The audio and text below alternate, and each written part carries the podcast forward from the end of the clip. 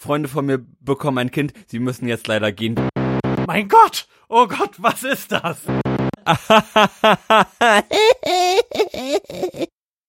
Man zweifelt manchmal ein bisschen an sich, ne? Dann haben wir noch mehr AfD-Wähler. Verdammt, schade. W wann steht man denn sonst schon mal zu Hause? Ich weiß leider nichts über das Schicksal der Plazenta. Was ich mich gerade frage ist, ob deine Tochter diesen Podcast irgendwann vielleicht mal hört. Ja. Ja. Dann würde ich jetzt einfach mal Ohrenbluten mit äh, Intro induzieren. Kick it. Bei mir ist es relativ laut. Ja. Ab Aber aushaltbar gerade so. Ja. Aber schon so laut, dass es einen so ein bisschen daran hindert, ordentlich zu sprechen. oh, das ist laut. Herzlichen Glückwunsch zur 92. Ausgabe des Florian Primel Podcast live aus einem Paralleluniversum, dem es nach Milch und Windeln riecht. I can tell you, the struggle is real. Parenthood ist kein Ding, was man auf der linken Arschbacke absetzt. Aber zu den wichtigen Sachen. Es sprechen für euch Lars Holscher. Und Papa Primel.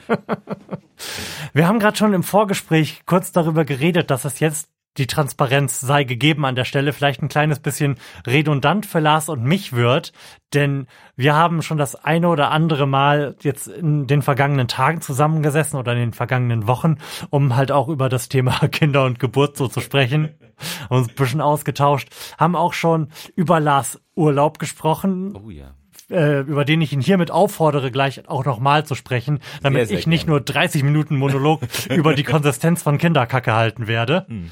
Also du musst dich dann auch einbringen und mich gegebenenfalls bremsen. Ja, die die Geschichte der Geburt ist aber eigentlich auch eine ganz ja erzählenswerte. Genau. Ich weiß auch, ich habe mir auch schon kurz überlegt, wie wir das machen.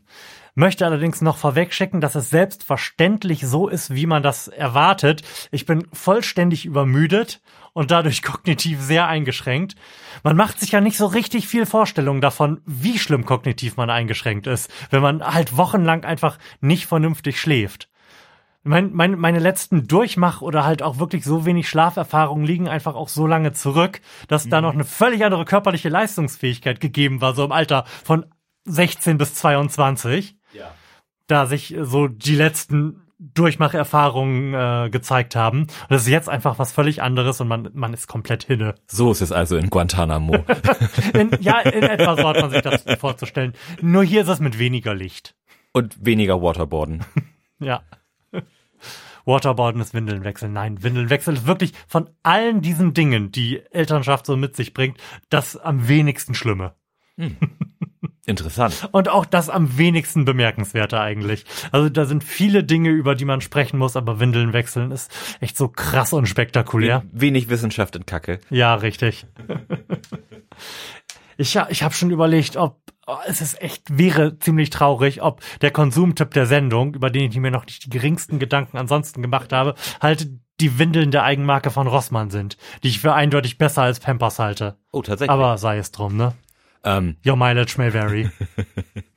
Was ich mich gerade frage ist, ob deine Tochter diesen Podcast irgendwann vielleicht mal hört. Wir haben da vorhin kurz drüber gesprochen und äh, Natascha hat mich quasi ermahnt, keine Dinge zu sagen, die unsere Tochter, wenn sie das irgendwann hört, mal verletzen würde.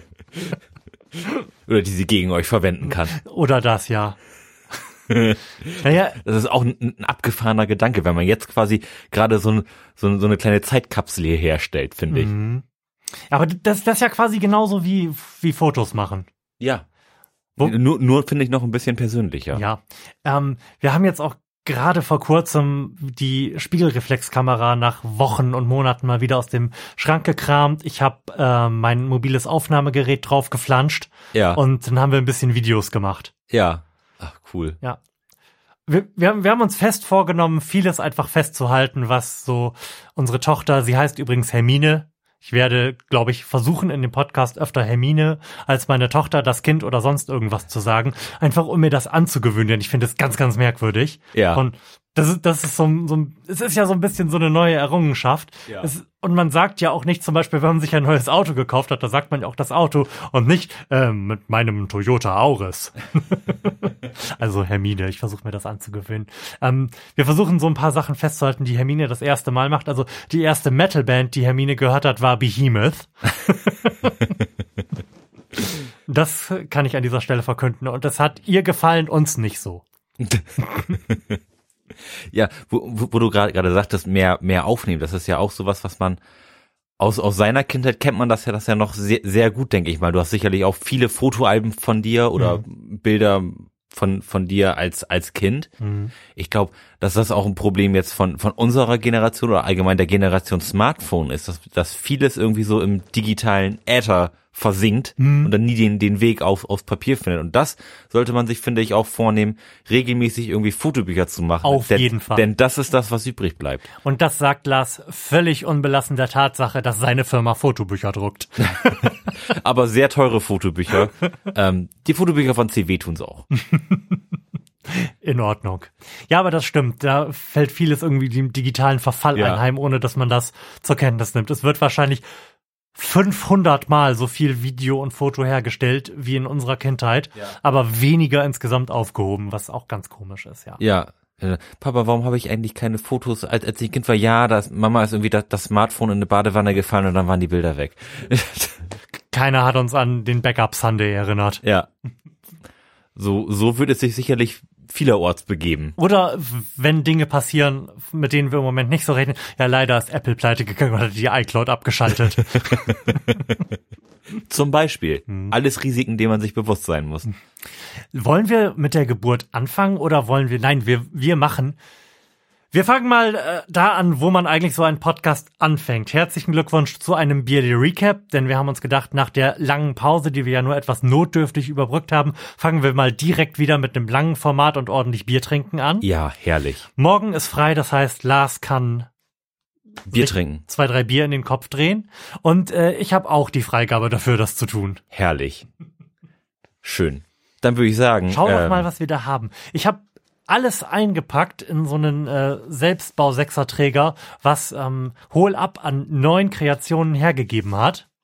Ja, es hat mich direkt äh, das einzig seltsam verpackte Bier an, angelacht. Es ist ein, ein Bacchus. Es ist in Papier, Uh, Papier eingeschlagen, wo Kirschen drauf sind und das Konterfei eines alten Mannes. So, ich, ich pack's mal aus. Hier, oh Gott. Das ist sicherlich richtig schön jetzt auf den Kopfhörern. Eine blanke Flasche. Moment, jetzt muss ich das Papier nochmal ziemlich cool. hervorholen und den Klappentext irgendwie. Kannst du lesen? Sonst muss ich mehr Licht machen. Ah, ich kann. Ist ja immer recht schummrig hier bei uns im Studio.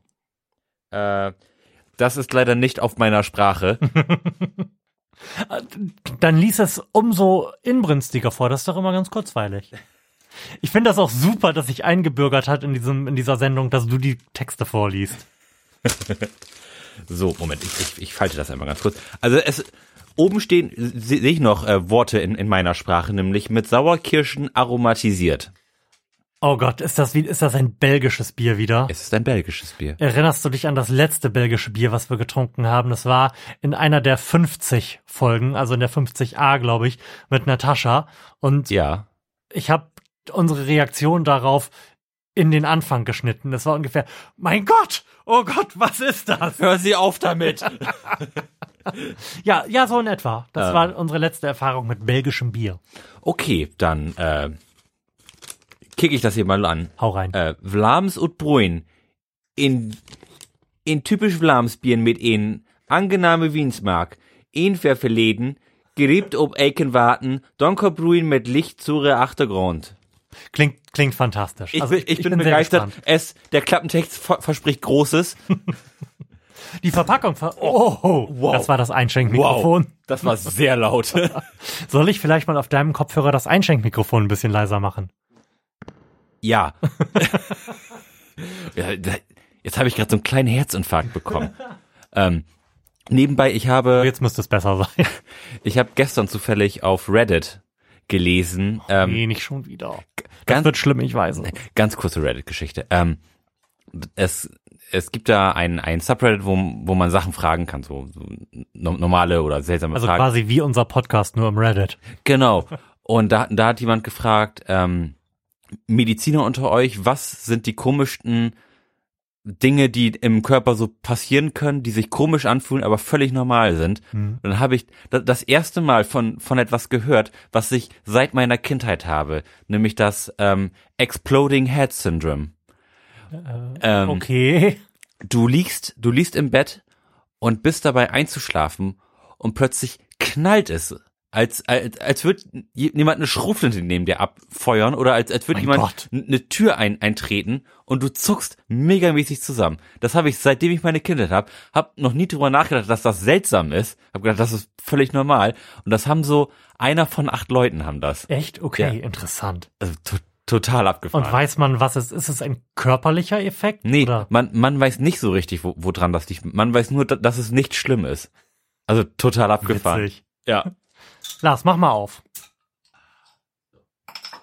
Das habe ich jetzt zum Beispiel gar nicht gehört, Nee, aber das könnte am Gate Ich auch liegen. nicht. Ah, Ah, es ist wieder da. Ja. und es hat vor allem auch sehr viel zu wenig Gain, glaube ich. Wahrscheinlich haben wir da sonst immer irgendwie ein anderes Mikrofon dran. Oh, wer weiß das schon. Ja, mach nix. Ich drehe das mal auf. Mal gucken, gleich wird's wieder schlimm. Beim nächsten Dankeschön. Mal. Beim nächsten Mal. Also auf jeden Fall schon mal wieder eine äußerst belgische Farbe. Und ich sage das mit sehr, sehr wenig freudiger Erwartung in der Stimme. Ja. Das ist, Es, es, es riecht halt auch, auch wie Sauerkirschen. Ja, Ma machst du nichts es gegen. riecht, es riecht nach einem Sauerkirsch. Nee, nicht Schnaps, einem Likörchen, oder? Es riecht auf jeden Fall nicht besonders aufregend. Warum hast du uns denn so viel davon eingeschenkt? Das ist auch noch so eine große Flasche, ne? Egal, wir wollen nicht vorverurteilen. Vielleicht ist es das beste Bier, was wir je getrunken haben. Mit, mit dieser, mit diesem Mindset Ja, gehen wir da okay. jetzt mal ran. um dann schwerst enttäuscht zu werden. Ja, In äh. Prost in diesem Sinne. Prost.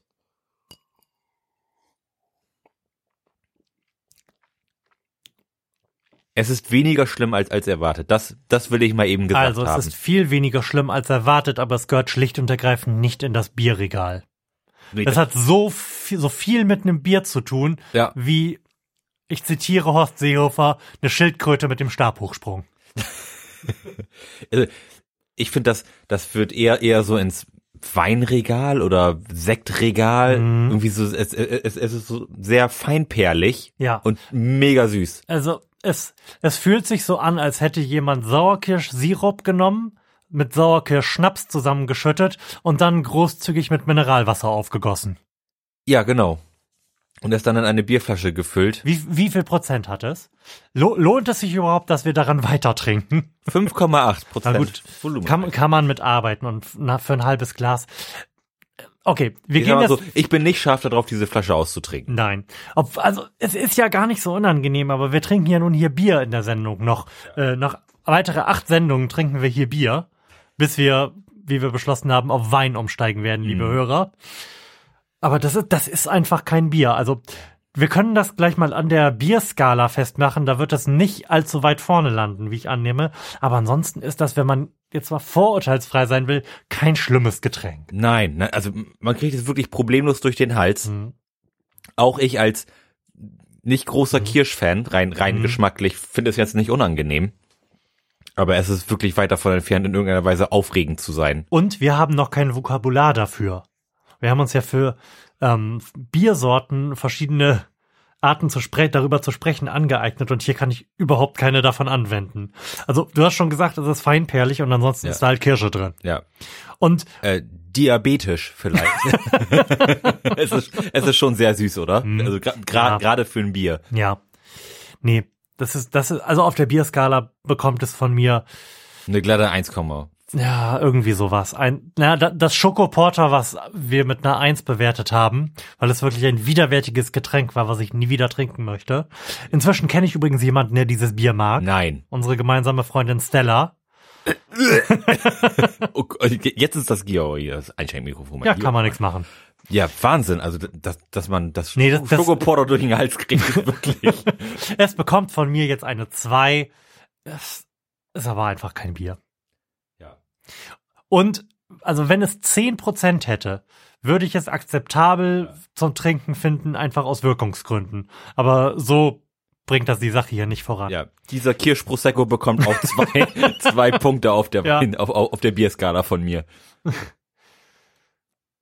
Ich drehe das Gain jetzt doch wieder ein bisschen runter. Mhm. Ihr werdet das auf der, auf der Aufnahme nicht mitbekommen, aber jedes Mal, wenn wir jetzt etwas lauter sprechen, haben wir wahnwitzigen Hall vom Einschenkmikrofon ja. mit drauf. Das ist, das ist so ein bisschen wie Recording in den 70ern. Kennst du dieses Video auf YouTube, wo der Produzent erklärt, wie Heroes von David Bowie aufgenommen nee. wurde? Nee. Da hatten sie auch keine Kanäle mehr frei, um irgendwie einen Hall-Effekt auf der, ähm, auf den Vocals einzuschleifen. Ja. Und haben dann einfach auf denselben Kanal ein weiteres Mikrofon mit einem Hallgerät geschaltet. Ja. Das stand aber so weit weg, dass es immer nur angegangen ist, wenn er sehr laut gesungen hat. Weshalb es nur im Chorus einen Hall in dem Song gibt. Ach, wie witzig. ja, cool. Und so ungefähr ist das. So ungefähr ist das jetzt hier! wenn mein Maschinenseifen, Maschinengewehrseifenartiges Lachen losgeht, dann halt es hier sehr stark. Setz da mal einen Marker, damit ich das dann wieder rausholen kann aus dem Gate. Ja, köstliches Bier. Wollen, wollen wir über die Geburt sprechen? Unheimlich gerne. Ich habe mir überlegt, wie wir das machen. Lars, wie war es denn für dich? Denn Lars hatte da einen nicht ganz ungewichtigen Anteil dran. Genau, naja, so groß war doch, er jetzt ja auch nicht. Berichte doch mal vom 20.08., dem Geburtstag meiner Tochter, aus deiner Sicht. Es war ein Montag. Ähm, ganz normaler Arbeitstag eigentlich. Ich hatte mittags noch einen Termin mit einem Serverfuzzi, der uns nochmal einen neuen Server verkaufen wollte. So, mit dem saß ich dann bereits auch schon im, im Besprechungsraum und hat schon so die ersten Unterlagen ausgetauscht. Die haben uns gerade nochmal verschmitzt die Visitenkarten zugeschoben. Und dann klingelt das Telefon und Florian ist dran und hat Lars, kannst du uns bitte ins Krankenhaus fahren? Wir sind in Delmenhorst, Delmenhorst ist voll. Wir müssen jetzt woanders hin. So, das, das war dann doch schon relativ aufregend. Dann musste ich meinen Termin beenden und sagen, tut mir leid, Freunde von mir bekommen ein Kind, sie müssen jetzt leider gehen, wir machen das, wir machen das ein andern Mal. Und hab mich dann ins, ins Auto gesetzt und bin dann erstmal nach Delmenhorst ins Krankenhaus gefahren, wo ihr mhm. noch, glaube ich, untersucht worden seid und dann irgendwie kurz später rausgekommen seid. Genau, ich mach, ich mach das dann voll. Mhm. Und das ist ja irgendwie so ungefähr die Mitte dieses Geburtsvorgangs. Ja. Und der zerfällt für mich auch grundsätzlich so emotional in zwei Teile und du stehst zwischen denen, so als Wasserscheide. Mhm ging ungefähr 14 Stunden los, bevor Lars heldenhaft sich in sein Auto geschwungen und uns abgeholt hat. Und zwar am Sonntag davor gegen 16 Uhr war es dann nach diversen Fehlalarmen, die wir vorher schon nicht ausgelöst, aber empfunden hatten, soweit, dass Natascha gesagt hat, ich glaube, das sind jetzt Wehen. Da geht irgendwie was los. Und das ist auch regelmäßig. Wir also schnell noch eine Wehenzähler-App runtergeladen, damit wir das ähm, auch irgendwie nachvollziehbar vorhalten konnten, wie weit das denn jetzt alles ist. Ich habe beschlossen, schnell noch Brownies zu backen, gedacht, die könnten wir dann schön mit ins Krankenhaus nehmen, dann freuen sich alle. Wir sind schon wir saukoole Gebärende. Und wir waren halt auch am Anfang echt froh, denn so die letzten Wochen der Schwangerschaft waren halt auch gerade für Natascha dann nicht mehr so richtig angenehm und wir hatten Bock, dass es losgeht und waren von unserer Frauenärztin auch schon zwei, drei Wochen vorher ähm, heiß gemacht worden, denn die sagte so Dinge wie, oh, das Kind liegt aber schon ganz schön tief, da seien Sie mal, haben Sie die, Ihre Tasche mal bereit. Und wenn Sie da irgendwie so Druck verspüren, dann nehmen Sie das ernst und äh, fahren Sie ins Krankenhaus, ja. Das heißt, wir saßen schon so drei Wochen auf quasi gepackten Koffern und haben eigentlich damit gerechnet, dass es jederzeit losging und dann ging es halt los. Und am Anfang war das auch alles echt noch ganz witzig. Also das ist so dieser erste Teil dieses, dieses Vorgangs, der mehr so wie eine bisschen wie eine lustige Sleepover-Party war. Ja. An Schlafen war ja nun trotzdem nicht zu denken, nur dass so alle, Tasche hatte so alle sieben Minuten oder was wehen. Und es war aber noch nicht so schlimm, dass das jetzt irgendwie ernsthaft beschissene Stimmung gemacht hätte. Ja. Es war halt einfach noch, oh, wir machen jetzt mal die Nacht durch und schauen mal, wann wir dann ins Krankenhaus fahren müssen. War alles witzig. Ja. So gegen drei oder vier Uhr nachts, ich glaube eher drei, ähm, hatten wir dann so vereinzelt auch mal drei, vier Minuten auf der, auf der Wehenzähler-App und haben beschlossen, da jetzt einfach mal hinzufahren und nach dem Rechten schauen zu lassen. Sind dann also ins Krankenhaus, haben uns da vorgestellt, der Kreissaal ist ja auch so ein abgeschlossener Bereich, bei dem du klingelst und dann kommt jemand und dann stehst du da mit deinen zwölf Taschen und sagst, ich hab wen. und dann lassen sie sich da rein und tun dich erstmal an so einen Wehenschreiber dran. Da saßen wir dann also, ähm, haben schon mega die Panik geschoben, weil dieser Wehenschreiber einfach nichts angezeigt hat und Tasch halt durchaus schon Schmerzen hatte, die ernst zu nehmen waren. Ja. Und wir darum gedacht haben, oh, wenn dieser Wehenschreiber jetzt nichts anzeigt und das jetzt schon so schlimm ist, was dann, kommt dann noch? Dann wird das ja eine beschissene Katastrophe verfickt. Wir hatten zu dem Zeitpunkt also schon so von 16 bis 4 Uhr sind zwölf Stunden, ja, zwölf, elf Stunden Wehen auf der Uhr. Glücklicherweise waren das auch Wehen. Der Schreiber hat nur, war nur irgendwie doof auf dem Papier, was da rausgefallen ist, waren, waren da Ausschläge sichtbar. Allerdings hatte das noch nicht dazu geführt, dass sich der Muttermund so weit geöffnet hat, dass man schon davon sprechen konnte, dass wir im engeren Sinne unter der Geburt waren also waren irgendwie bei ein, zwei Zentimetern und haben dann die Info von der äh, Hebamme, die Dienst hatte, bekommen. Wir könnten jetzt durchaus nochmal, wenn wir denn wollten, kurz nach Hause gehen, vielleicht nochmal versuchen, irgendwie so ein Five-Minute-Power-Nap einzulegen, zwischendrin frühstücken und dann wiederkommen. Mhm. Wir könnten aber auch hier bleiben, wenn wir uns da nicht sicher mitfühlen würden, haben aber sofort gesagt, denn wir waren noch voller Selbstvertrauen und dem Glauben darin, dass es jetzt bald vorbei sein würde, dass wir beschlossen haben, noch mal kurz nach Hause zu fahren. Haben mhm. auch gefrühstückt und waren dann gegen zehn wieder wieder da. Da war es dann auch schon schlimmer. Also da waren die Wehen dann auch die konnten nicht mehr so einfach nur veratmet werden. So die zweite Stufe nach Veratmen, um damit umzugehen, ist halt vertonen. Das heißt, Tascha hat dann auch schon ernsthaft da rumgestöhnt und wir kamen rein und der Station, Stationsleiter, den wir auch schon von der Führung kannten, hat halt irgendwie nur noch quasi die Biele sich reingelacht und gesagt, ja, setzen Sie sich mal dahin, ist alles voll. Scheiße. Das haben wir noch nicht ernst genommen zu dem mhm. Zeitpunkt und dachten, wir müssen jetzt einfach, werden jetzt hier einfach nur mal geparkt, um irgendwie organisatorisch, administrativ behandelt zu werden. Mhm. Kam dann auch von diesem Wartezimmer dann irgendwann in ein Wehenvorzimmer, wo wir nochmal an ein CTG, also an einen Wehenschreiber angeschlossen worden sind. Ich sage immer, wir selbst selbstverständlich wurde Natascha angeschlossen und Natascha hatte Schmerzen und ich saß einfach nur dumm dabei, wie, wie das halt so ist. Mhm. Ähm, und da, da war es halt auch echt schon schlimm. Und da hörten wir dann aus den anderen Kreissälen schon mehrere Frauen, die erbärmlich am Schreien waren, was wirklich der psychischen Gesundheit an dieser Stelle nach einer Nacht nicht schlafen mm. nicht so richtig dolle gut getan hat, weshalb wir dann, nachdem dann die Ärztin kam, um uns die schlimme Nachricht zu verkünden, auch Lars gerufen haben, weil ich eigentlich in meinem Zustand so aufgekratzt wie ich war und ungeschlafen nicht mehr über die Autobahn fahren wollte einfach. Mm. Auf jeden Fall war die Nachricht der Ärztin dann, ja, es tut uns wirklich echt leid, aber wir haben gerade keine Kapazitäten. Wir haben drei Kreissäle, die sind gerade alle mit Erstgebärenden belegt und da hinter dieser Tür stehen zwei Frauen mit einem Blasensprung, die können wir jetzt leider nicht mehr wegschicken. Also sie können jetzt in einen RTW steigen oder selbst fahren. Und selbstfahrend war dann in unserem Falle, ich rufe ganz verzweifelt Lars an und frage den, ob der da irgendwie weg kann, ähm, um in ein anderes Krankenhaus zu fahren. Also krasses Worst-Case-Szenario. Wir hatten uns auch weil man das nicht macht. Wir hatten uns auch kein Alternativkrankenhaus angeschaut. Mhm. Das heißt, wir sind dann quasi in äh, Terra Incognito aufgebrochen und äh, es ist dann das äh, Krankenhaus Klinikum Bremen Nord geworden. Denn das LDW, das links der Weser, was einfacher zu erreichen gewesen wäre, war auch voll.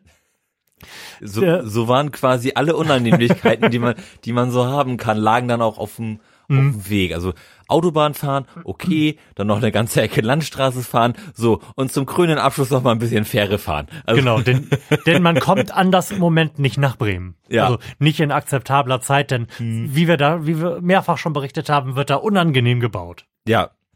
Also das war, das war schon aufregend, als ich dann da am, am Krankenhaus angekommen bin und dann gewartet habe und da erst so ein bisschen unruhig Kreise gefahren bin, ähm, habe ich dich dann angerufen und du sagtest dann auch, ja, ihr, ihr, ihr kommt gleich raus und dann bin ich schon mal losgefahren und dann standet ihr auch, auch schon am, am Parkscheinautomat und ich habe euch und ich habe euch schon angesehen, dass ihr wirklich unheimlich zerrockt seid. Also wirklich gerade gerade du mhm. sahst megamäßig zerrockt aus.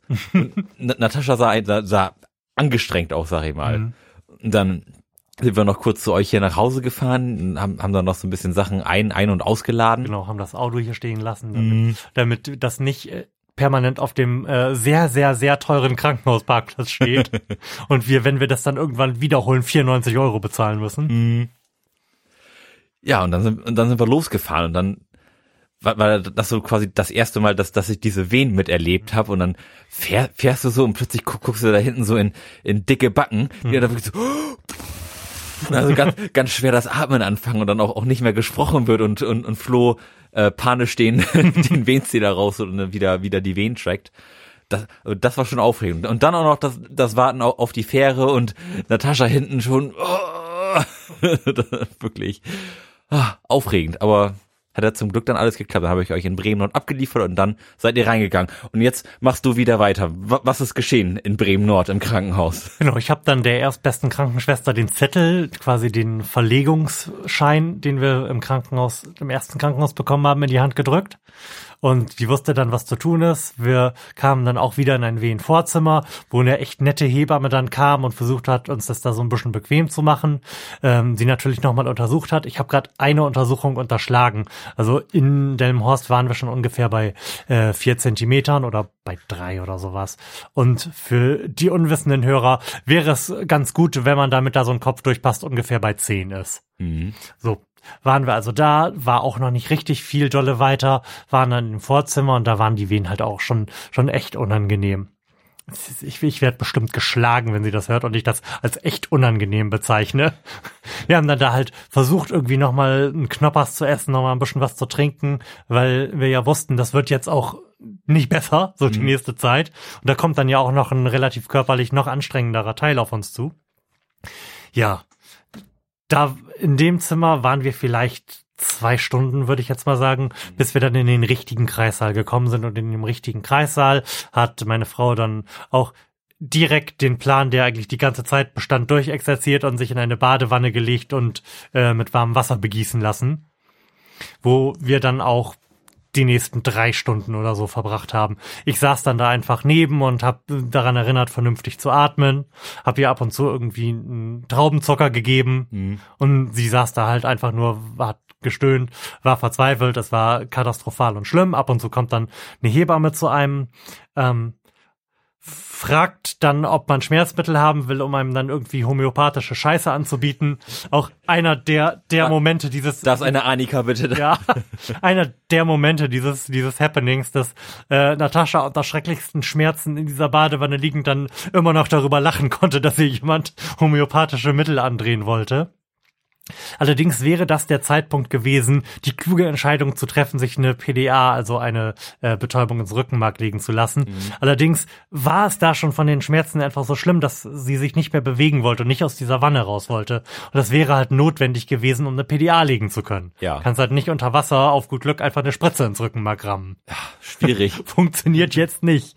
Ja, also waren wir da drin und das, was ich jetzt beschreibe, dieses man hat Wehen und dann ist wieder eine Wehenpause, die Wehenpausen werden kürzer zwischendrin, die Wehen werden intensiver, ist die sogenannte Eröffnungsphase und auf die folgt dann äh, die, die Katastrophe schlechthin, nämlich die sogenannte Übergangsphase, die sich dadurch auszeichnet, dass man eine halbe Stunde einfach irgendwie durchgehend Wehen hat. Schön. Also keine Pausen mehr dazwischen, noch völlig verzweifelt dann irgendwann ist, weil, weil das einfach nicht mehr aufhört und du ja auch nicht in dem Moment weißt, was mhm. jetzt Phase ist. Ist das jetzt nochmal, hört das jemals wieder auf? Mhm. Also ich saß da einfach dann nur verzweifelt neben. Äh, inzwischen hatte das zweite Mal die Schicht der Hebamme gewechselt da. Die, die, sie waren aber alle nett und gut und das, es war alles toll und sie waren auch fachlich kompetent und es ist ja auch am Ende gut ausgegangen. Wir haben da ja ein gesundes Kind und eine gesunde Mutter liegen. Also das nur, um die Spannung zu nehmen. Ähm, Irgendwann ist dann halt in der Wanne die Fruchtblase geplatzt. Hm. Natascha hat gesagt, dass vermutlich die Fruchtblase geplatzt ist, es war Blut im Wasser und das Einzige, was ich dann da an dieser Stelle tun konnte, und es ist ein bisschen doof, dass das ein Audiomedium ist, denn ich werde das jetzt demonstrieren, an, am Rand zu sitzen und folgende Geste zu machen. Denn da hängen ja diese Kordeln überall an der Wand, an denen man ziehen kann, um dann den, den Notrufschalter zu betätigen. Ja. Worauf dann halt auch die Hebamme kam. Ich habe gesagt, da haben wir dann offensichtlich einen Blasensprung. Ja. Und dann ist die Hebamme auch da geblieben, weil sie ganz offensichtlich dann wusste, es wird jetzt irgendwie ernst. Mhm. Da kam auch diese schreckliche Übergangsphase und Natascha musste aus der Badewanne irgendwann raus, weil sich da unter Wasser die Herztöne des Kindes nicht mehr so ordentlich aufzeichnen mhm. ließen. Es hat halt nicht mehr gut funktioniert. Und an dieser Stelle, also sie hat die ganze Zeit geschrien, es war, es war furchtbar. Sie hat gefragt, wann das denn endlich aufhören würde.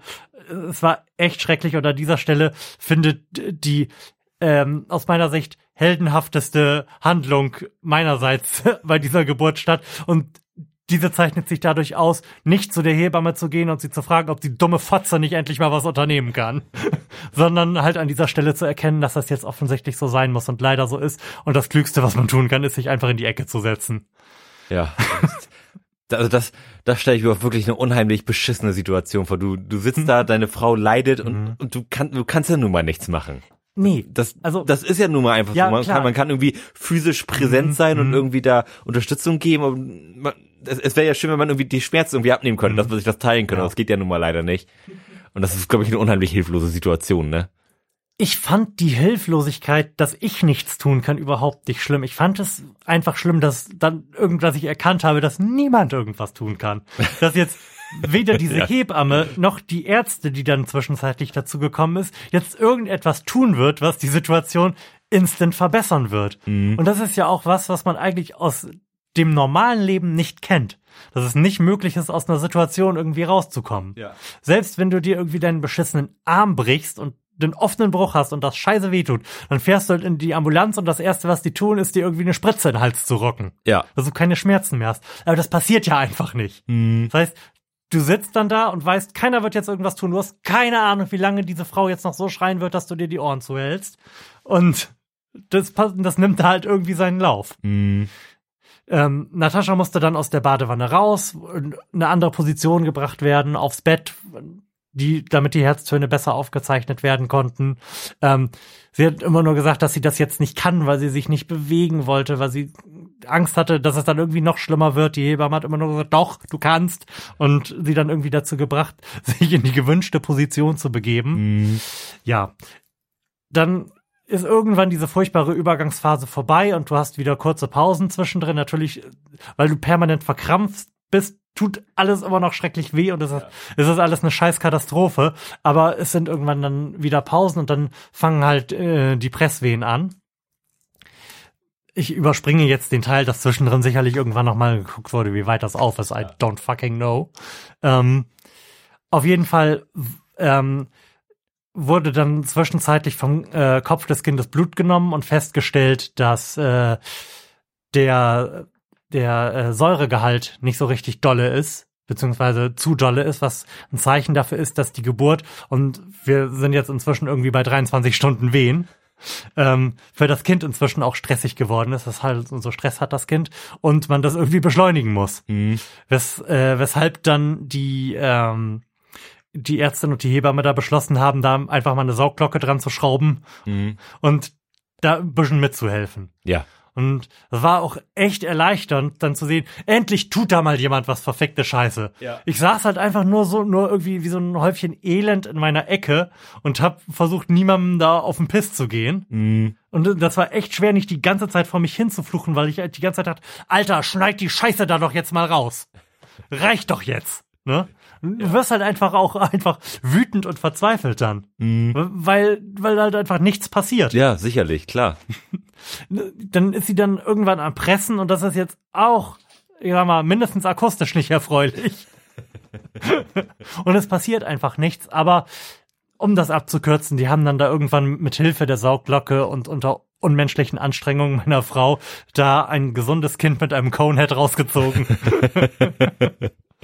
unsere Tochter da auf den Bauch gepackt. Wir haben 30 Sekunden nachdem die Scheiße da mit dem Gröbsten durch war, auch mit der Hebamme die ersten Harry Potter Witze über den Namen gemacht. Allerdings, und da kann ich auch nur wiedergeben, was Natascha dazu gesagt hat, ist es mit, mitnichten bei uns so gewesen, dass sobald dieses Kind da ist, alles vergessen gewesen ist. Mhm. Es war immer noch alles komplett scheiße.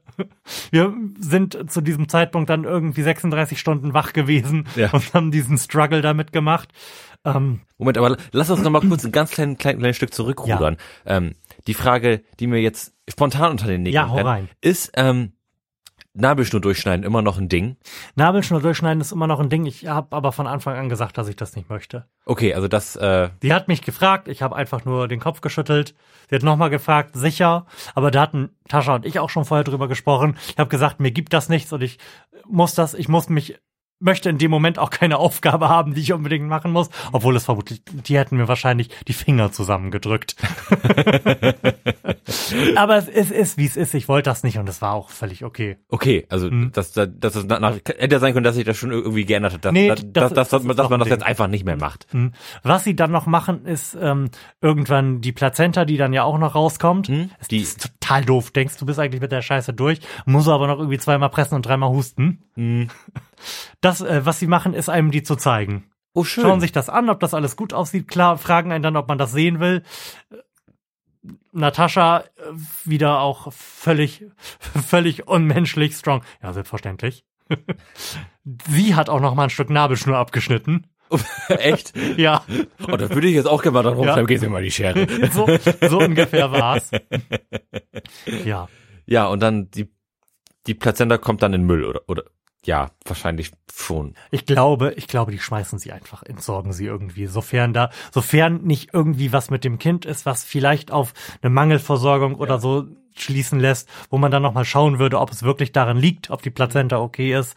Ansonsten tun sie das, glaube ich, einfach weg. Also ich habe jetzt nicht gefragt, ob sie das wegtun. Ich hatte auch ganz wenig Interesse da, daran, das mitzunehmen, einzubuddeln oder einen Kuchen draus zu machen. Also, ne? Ich weiß leider nichts über das Schicksal der Plazenta. Schade. Was ich weiß, ist, dass sie dann ewig, also wirklich ewig gebraucht haben, um dem Kind Fersenblut abzunehmen. Hm? Das, das ging nämlich total gut. Fer Fer Fersenblut ist äh, Blut aus der Ferse. Blut aus der Ferse, genau. Keine Ahnung, warum sie das da machen, aber das machen sie, um halt die ersten Blutwerte zu bestimmen. Haben sie gemacht, hat total fun toll funktioniert, ging super schnell. Danach hat die äh, Schwester, die das mitgenommen hat, die Blutprobe in das falsche Gerät gesteckt und Damn. dann musste das nochmal gemacht werden und hat überhaupt nicht mehr funktioniert. Das war ein bisschen, bisschen unerfreulich. Naja, dann werden, dann werden da halt noch Verletzungen genäht, während ich 45 Minuten gebraucht habe, um diesem Kind seine erste Kleidung anzuziehen. Man, man, man ist ja auch einfach, das bewegt sich ja, also Ja, falls ihr keine Kinder habt, die bewegen sich. ja. Und das auch nicht zu knapp. Ne? Und ja, und auch vollständig erratisch und ja nur schnell. Die haben ja keinerlei Koordinationsmöglichkeiten und da feuert dann einfach irgendwie ein Neuron im Gehirn und dann klappt der Arm einfach mal von ganz vorne nach ganz hinten. Ja. Ja, und du, man hat die ganze Zeit Angst, irgendwas kaputt zu machen und äh, in, inzwischen mache ich, mach ich mir da einen Witz draus, wenn ich eine Hose anziehe, weil sie offensichtlich meine Gelenke geerbt hat und einfach immer alles knackt. Und ich dann denke, oh, jetzt habe ich wieder den Fuß gebrochen. Verdammt, schade. Damn. ja, ja, aber so, so war es dann. Uns wurde dann noch eröffnet, dass äh, es auch da relativ voll wäre und wir dann die Möglichkeit hätten, ein normales Doppelzimmer quasi als Selbstzahler, als Familienzimmer zu nutzen. Ich bin dann noch so ein bisschen durch dieses wirklich riesige Krankenhaus gepest, um da Formalitäten zu erledigen. Und am Ende waren wir mit einem kleinen, neuen, conehattigen Menschen auf unserem Zimmer. Das kommt dann noch jemand rein und erklärt einem so grundsätzlich, wie das ist mit den Verletzungen, die die Mutter hat und ähm, wie, wie man das Kind in aller Kürze anlegt zum Stillen. Hm. Dann wurde dann die fatale Fehlentscheidung getroffen, uns zu sagen, dass es aber nicht schlimm wäre, wenn das Kind jetzt die ersten 24 Stunden nicht trinken würde, nicht vernünftig. Also es würde dem nicht schaden. So ist es dann auch gekommen. Also das Kind hat halt sehr lange nicht getrunken, vernünftig, weil es einfach nicht gut geklappt hat. Irgendwann hat Tascha das dann aber hinbekommen, ohne Hilfe der Hebammen, die sie dann irgendwann nämlich weggeschickt hat, das in aller Seelenruhe hinzukriegen, dass das Kind da irgendwie andockt. Und dann folgte halt die zweite Nacht, in der wir nicht geschlafen haben, weil man, weil wir halt einfach komplett offen waren. Hm. Also trau schlicht und ergreifend traumatisiert. Es ist halt einfach so, dass man nach so einem Ereignis irgendwie durch ist. Ja, sicherlich. Also ja, wir und das Kind haben also haben abwechselnd geweint, so dass wir dann ähm, bis wir dann irgendwann um vier Uhr morgens mal zwei Stunden geschlafen haben, 50 Stunden wach gewesen sind, bevor wir dann geil in unsere Elternschaft gestartet sind. Angenehm. Ja, Das ist total super. wirklich angenehm. Wir, wir haben zu Hause dann, dann auch schon gerätselt gehabt, ob das Kind dann wohl, wohl schon da ist. Das, da haben wir irgendwie so um, um halb fünf oder so drü- drüber, drüber gerätselt. Oh Gott, oh Mann, das, hoffentlich haben die, haben die das auch, auch bald hinter sich und das voll anstrengend bestimmt. Und, Mann, da haben wir euch, äh, äh, übernatürliche äh, Umarmung gesendet von, von Delmhorst nach Bremen Nord. Und falls ihr die per WhatsApp gesendet habt, haben wir sie nicht bekommen, denn das ist uns auch irgendwann aufgefallen, dass man einfach gar keinen Empfang in diesem Krankenhaus hatte. Stimmt, wir, wir, wir haben dann nach, nachdem du die frohe Kunde geschickt hast, haben, haben wir dann auch sehr sporadisch ir- irgendwie mal geschrieben, wenn du dann mal Empfang hattest. Also Ja. ich, ja, Hölle da hinten. Internethölle. Also insgesamt würde ich sagen, ich benutze in diesem Podcast sehr oft das Wort katastrophal für allerlei Kinkerlitzchen, von daher ist das nicht angemessen. Würde ich sagen, war das ein äh, kataklystisches Ereignis. Im, Im wahrsten Wortsinne, denn danach hat eine neue Welt begonnen. Es war eine weltenzerstörende Katastrophe. Die, die, Ja. die Erfahrung nochmal auf einer Skala von 1 bis 10 einordnen vielleicht? ist einfach alles drüber. Muss man einfach so sagen, sowas hast du halt einfach noch nicht gemacht vorher. Nee. Also, wenn du nicht irgendwie Extremsportler bist und äh, on the brink of death gewesen bist, weil du auf dem K2 4000 Meter in die Tiefe gestürzt bist und das nur knapp überlegt ha überlebt hast, oder wenn du 107 127 Hours mäßig nicht in einer Felsspalte gefangen gewesen bist für drei Tage, dann hast du halt einfach so, so ein Struggle noch nie gehabt. Und wirst du vermutlich dann auch nie wieder haben. Ganz sicher. so viel kann ich sagen. Ja, Mann, wie aufregend. Ja, selbst, selbst, selbst wenn man noch ein, ein Kind bekommt, wird es beim zweiten Mal vermutlich nicht so schlimm, weil man sich schon wenigstens ein bisschen auskennt mit den Körperlichkeiten. Wobei, es kann ja auch völlig anders sein. Es Ja, wird- aber es ich sag ist mal- ja, ich sag mal, ist ja ich- nicht wieder genauso. Ihr habt ja praktisch, sag ich mal, den, den Worst Case irgendwie, irgendwie durch, durchexerziert. Ich mein, Nein, es, naja, es sind am Ende alle wohl aufgewiesen. Ja. Niemand hat wahnwitzig viel Blut verloren. Nee, es gab aber jetzt keine nicht normalen Verletzungen. Dem Kind geht es gut und wir haben halt so organisatorischen ziemlichen Fuck-up gehabt, dadurch, dass halt einfach, dass wir halt einen scheiß Geburtsstationenmangel in Deutschland Mhm. haben. Und dadurch, dass es halt ähm, zwar noch im Rahmen gewesen ist, aber wirklich am oberen Ende dieses Rahmens, was die insgesamte Dauer betrifft, gekratzt Mhm. ja, hat. Von daher den, den Worst Case einer normalen Geburt. Ja, genau, ja. So. Klar, das ist Kom Kom Komplikation ist, ist natürlich nochmal eine ganz an- andere Nummer. Da hat er ja noch ganz, ganz gut drumherum geschifft, aber das schien mir schon recht anstrengend gewesen zu sein. Ja. Ja. Wollen wir darauf ein, ein Bier trinken? Aber wir wollen darauf ein, Deine Tochter ein leckeres ist, Bier ist trinken. schließlich geboren. Oh ja, wir- wir stoßen gleich nochmal, auch hier im Podcast, so für alle Gäste mal auf Hermine an. Na, was? Das sieht auch wie ein belgisches Bier aus, Lars. Stell die Scheiße wieder weg. Es, es war auch ein belgisches Bier. Diese kleinen Flaschen, ne? Also, nee, die, die, das ist eine besondere Flaschenform, die die da benutzen, ne? Die erste Flasche, die wir aufgemacht haben, hatte auch diese komische Form, aber in größer. Okay, ich möchte ein erfreuliches Bier. Wir haben ein ganz buntes. Das, das würde ich wohl Wir haben haben eins von, von Meisel und, und Friends. Ich würde sagen, Die haben uns selten enttäuscht. das ist, das ist eine sichere Bank. Oder, oder machen die auch das Schokoporter? Hoffen wir es nicht. ja, wir haben hier ähm, ein Meisel und Friends Art Beer Number One, Case McLean. Das Wir klingt auch wieder so. 9,5% Alkohol. Oh, ähm, ich freue mich. so. Nämlich steht hinten drauf und in einer wirklich grässlichen Schrift auf einem grässlichen Untergrund ähm, mache ich mir jetzt hier die Augen kaputt. Nämlich steht da drauf, die typischen Handmotive des Street Art Künstlers Case McLean sind auf der ganzen Welt zu finden. Mit seinem kraftvollen Style hat er das passende Etikett für unser erstes Artbier gestaltet. Unser Happy Strong Ale wird kurz trotz seiner starken 9,5 Alkohol federleicht und ist herrlich abgerundet. Die Hopfenmosaik und Citra geben dem Hopfenkunstwerk die passende fruchtige Power. Fill your glass with art. Also, da ist jetzt nicht zu dünn aufgetragen, ne? Ich würde sagen, das ist mehrere Meter dick aufgetragen. Ja. Und wirklich, also, also wer dieses Rücketikett gestaltet hat, gehört wirklich erschlagen. Es ist nicht zu lesen. Schau dir das bitte einmal an. Ja, das ist wirklich eine verschissene Katastrophe. Vor allem, ähm, ich glaube, das ist ja bei uns beiden auch ein bisschen Berufskrankheit. Ich kann auch diese Scheißschrift nicht mehr lesen. Das ist eine Market, ne? Ja. Eine Market in Versalien. Also Leute, jetzt mal, jetzt mal ganz im Ernst. Also, fall, falls ihr Lust habt, einem Mediengestalter 70.000 Euro im Jahr zu geben, wir, wir wären dabei. Ja. Wir würden euch da unterstützen. Ja, dann machen wir das Baby mal auf, wa? Aber das klang, klang echt gut. war jetzt gerade wirklich ein, ein Plop. So wie es im Buche steht. Ja, das sieht doch mal aus wie ein Bier. Schön gelb. Hm? Wahnsinn. Ist ein Ale, ne? Und da bin ich, da bin ich jetzt wirklich sehr gespannt. Also die Messlatte liegt sehr, sehr hoch, sowohl des Klappentextes wegen, als auch natürlich der Firma wegen, die dieses Bier kreiert hat. So. Also du schenkst dir sehr mutig dafür ein, dass da ein Auto vor der Tür steht, möchte ich sagen. Im Angesicht dieser 9%, ne? Ich schau mal, wie es mir nachher Alles geht. für den Dackel. ja, alles für den Dackel, genau. Sonst, sonst kommen ja auch Taxis her. Prost. Prost. Ähm, auf meine heldenhafte Frau und unsere wunderhübsche Tochter. So ist es.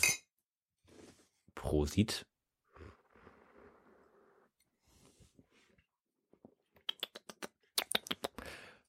Oh ja, Das schmeckt sehr gut. ein. Es, es schmeckt stark, aber es, es, es hat auch noch Geschmack abseits der Stärke und das finde ich sehr, sehr erfreulich. Mhm. Also, Ich würde sagen, da hat Meisel wieder ordentlich performt. Und ich bin mir ziemlich sicher, dass das irgendwie drei Euro die Flasche wieder kostet. Aber im Angesicht dieser 9,5 Prozent ist das auf jeden Fall was, was ich zusätzlich zu dem äh, Meisel IPA, was ich hier ja gelegentlich zu Hause trinke, unbedingt in meinen Biervorrat aufnehmen muss. Ja, das ist wirklich Das, das ist ein sehr, sehr leckeres Ale. Schmackofix, würde ich sagen. Schmackofix.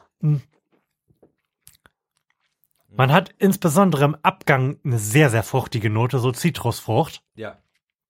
Aber jetzt auch keine Zitrone, sondern eher eine orangige Frucht, Fruchtigkeit, würde ich sagen. Oder? Hm? Kommt aber dann auch, wenn man geschluckt hat, erst die, die, diese zitrusartige Note und dann, sag ich mal so nach fünf bis zehn Sekunden kommt, kommt, kommt so eine Bitternote, Mhm. die, die aber auch sehr, sehr passend ist. Also das, das gefällt mir gut.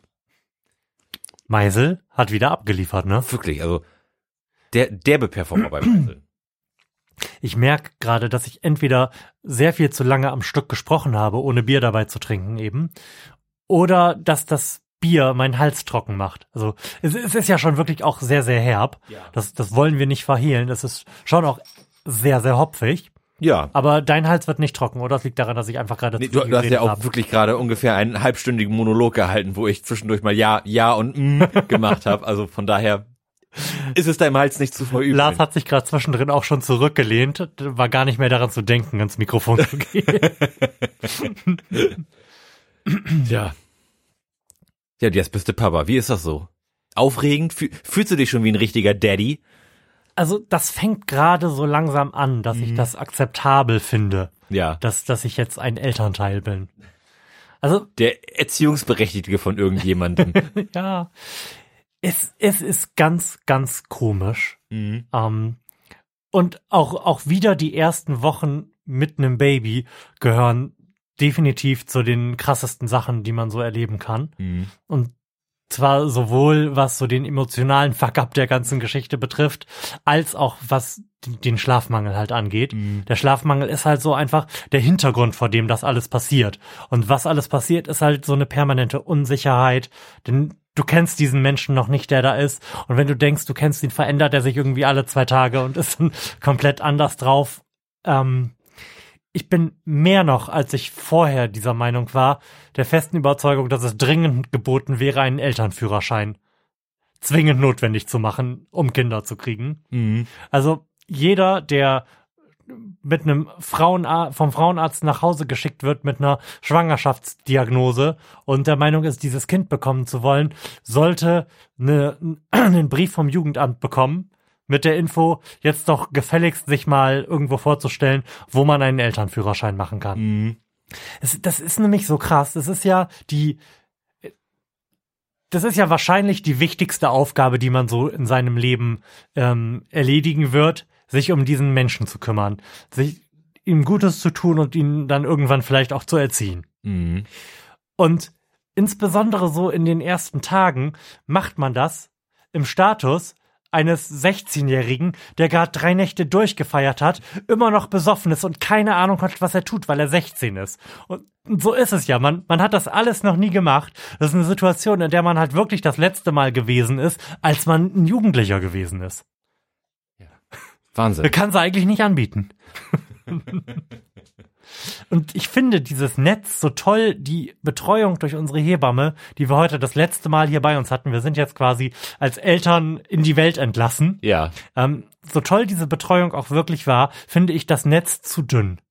Die ist am Anfang jeden Tag kurz da, aber es wäre besser gewesen, am Anfang mehr zu wissen und mindestens mal die Handreichung einer Hotline zu haben, die man einfach zwischendrin anrufen kann und bei der man weiß, dass man dann auch gut aufgehoben ist. Mhm. Ja, das ist schon eine recht Bleeding Edge Erfahrung, ne? So von wegen Un Unwissenheit, sag ich mal, man, man kann natürlich im- immer viel lesen, aber wenn man Ja. dann, denke ich mal, so ein, so, so ein Kind irgendwie in der Hand hat und der das irgendwie schreit und man nicht weiß, wa- was los ist, dann ist die Verzweiflung tr trotzdem groß. Auf man weiß auch, vielleicht hängt die nur im Pups quer. Aber man denke wahrscheinlich auch, oh nein, stirbt es jetzt gerade oder so. Ja.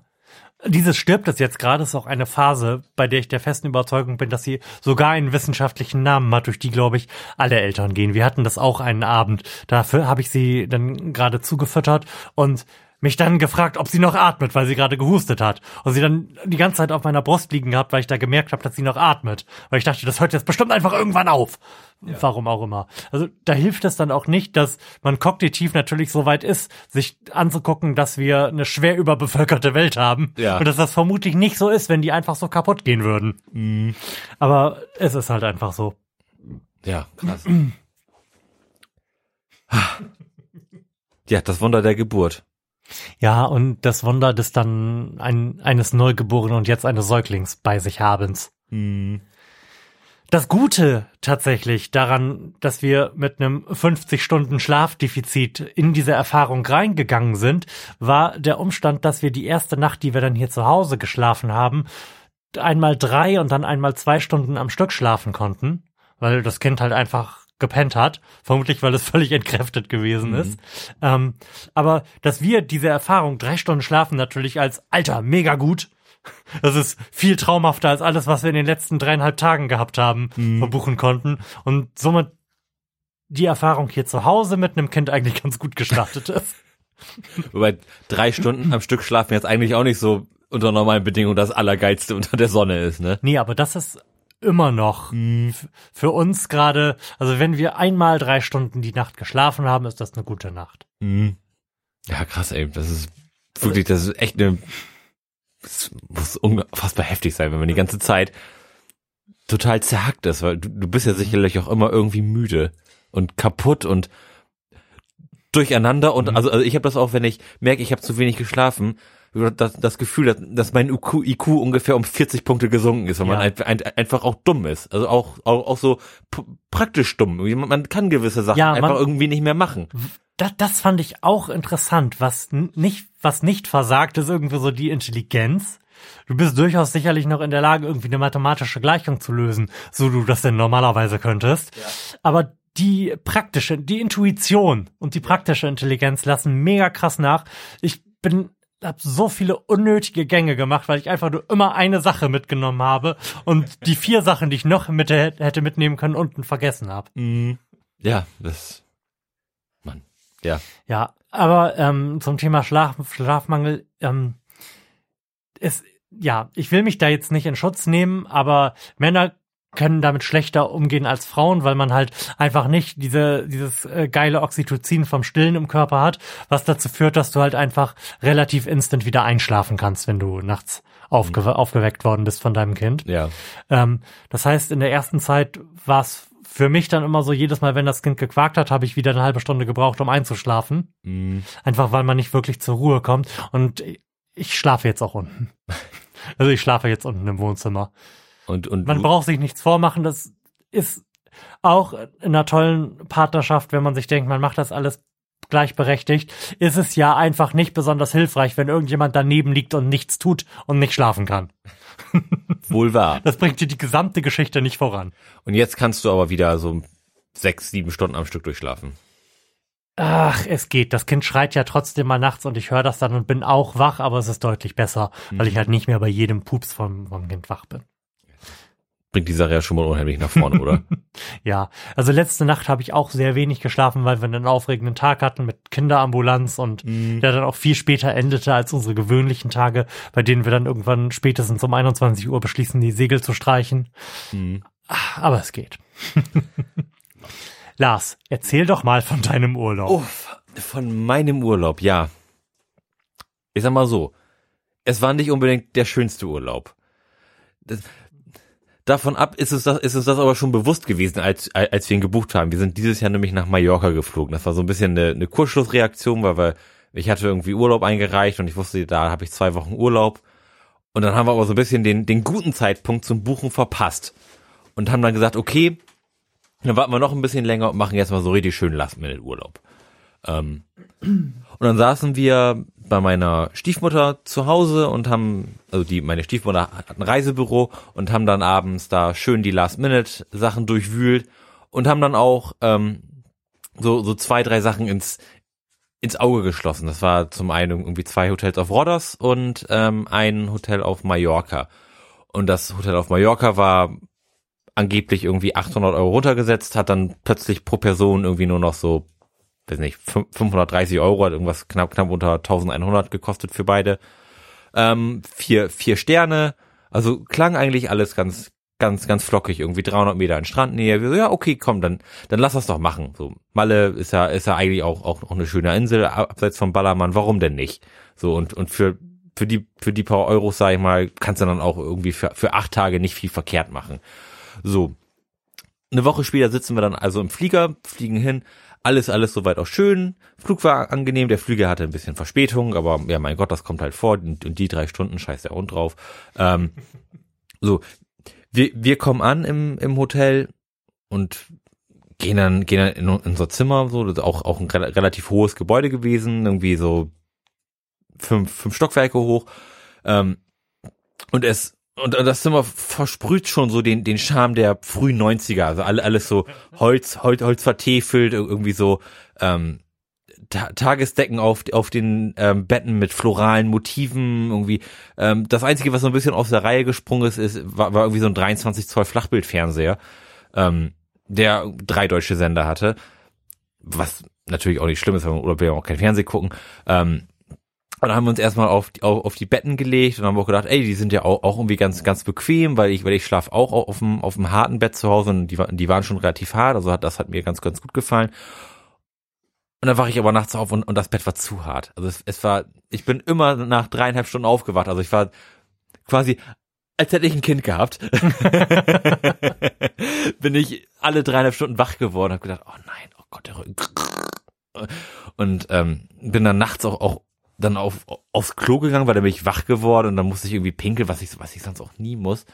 Ähm, und dann wachen wir am nächsten Morgen auf, weil wir, wir, sind im, Dunkeln angekommen und wussten eigentlich gar nicht, wie sieht's um uns herum eigentlich aus. Es war mitten in der Nacht, wir sind irgendwie um halb zwei nachts angekommen und gucken raus und denken so, oh, pfuh, oh scheiße.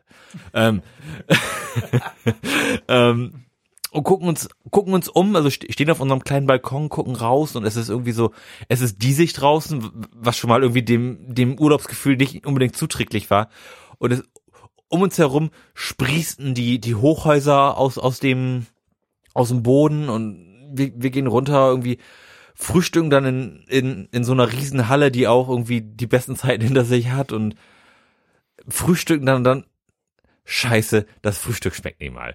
So irgendwie die, die Früchte waren, waren okay, aber dann, dann gab es auch noch, noch so Brot, was, was irgendwie zu hart war und irgendwie Eier, die irgendwie in zehn Litern Butterschmalz gebraten waren oder, oder so, wo du schon direkt hast ein Ei gegessen und gedacht, das kann ich mir ja auch gleich, gleich aufs Klo setzen und mal eben warten, bis das wieder rauskommt. ähm, das war dann schon mal recht unerfreulich. Und dann sind wir an, an Strand gegangen haben uns auf, auf die Liege gelegt und weil, weil es ja kein Hotelstrand war, war klar, okay, hier musst du irgendwie für den Strand bezahlen. Ähm, im, in, in Griechenland war es immer so, das waren immer so sechs bis acht Euro. So, so. Und dann kommt da der, der, der nette Liegenverkäufer, ja, äh, äh, 16 Euros, please.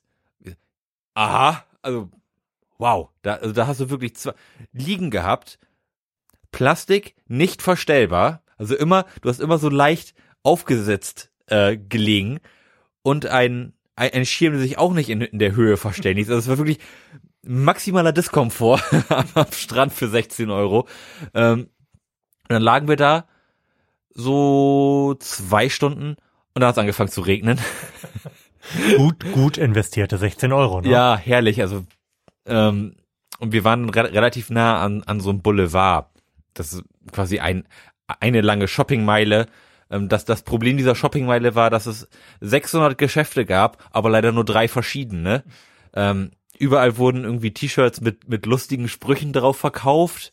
Äh, Samen, also Samen verkaufen ist, ist da irgendwie Ding für, für allerlei Pflanzen, irgendwie Palmen und äh, Rhododendron und was, was es halt, halt so gibt. Ähm, und so, so ein bisschen Spielkram für Kinder. Ähm, das war dann auch relativ schnell, relativ langsam da über diesen Boulevard zu, zu schlendern, wenn man denn alles schon gesehen hat nach sieben Metern. Ähm, so, dann sind wir ins, ins Hotel gegangen, haben uns da noch ein bisschen hingelegt, weil wir waren noch irgendwie ein bisschen kaputt irgendwie vom, vom Flug, so spät nach Hause gekommen und dann wieder früh zum Frühstücken aufgestanden. So haben wir gedacht, okay, probieren wir das Abendbrot nochmal. War leider auch scheiße. und dann, und dann fing es so langsam an, dass wir so ein bisschen unzufrieden waren. Wir haben gedacht, okay, irgendwie Frühstück, ja mein Gott, ist nicht so schlimm, Abendbrot, äh, scheiß Wetter. Und dann hat sich das irgendwie so auf, auf, aufgeschaukelt, dass wir irgendwie so richtig in so einer Minusmensch-Laune waren. Irgendwie, ist alles scheiße, Mann. So, und dann habe ich gesagt, okay, halt, stopp. Dies, diesem Essen werden wir es nicht mehr aussetzen. Und ab dann sind wir jeden Tag schön essen gegangen. Also das, das, das Essen gehen in diesem Urlaub hat, hat mich ungefähr so viel gekostet, wie, wie eine dritte Person mit in den Urlaub zu nehmen. Also wir sind dann jeden Abend richtig schön ähm, klassisch essen gegangen, haben dann da schön Paella gegessen oder schön Lammkoteletts, also wirklich richtig gut essen. Also das Essensproblem haben wir dann schon an, an Tag eins gelöst. Das Problem, was außerhalb meines Wirkungsbereiches war. Lars, die Leute hören diesen Podcast ja nur aus diesem Grund. Ne? Ich muss dich mal kurz unterbrechen. Ja, ja. Wie bewerten wir denn eigentlich dieses Bier? Äh, das würde ich sagen, ist auf jeden Fall eine 8. Da bin ich unheimlich zufrieden mit. Hm. Ich bin geneigt, diesem Bier eine 9 zu geben. Einfach weil es nicht nur gut schmeckt, sondern mir auch jetzt schon im Kopf dreht.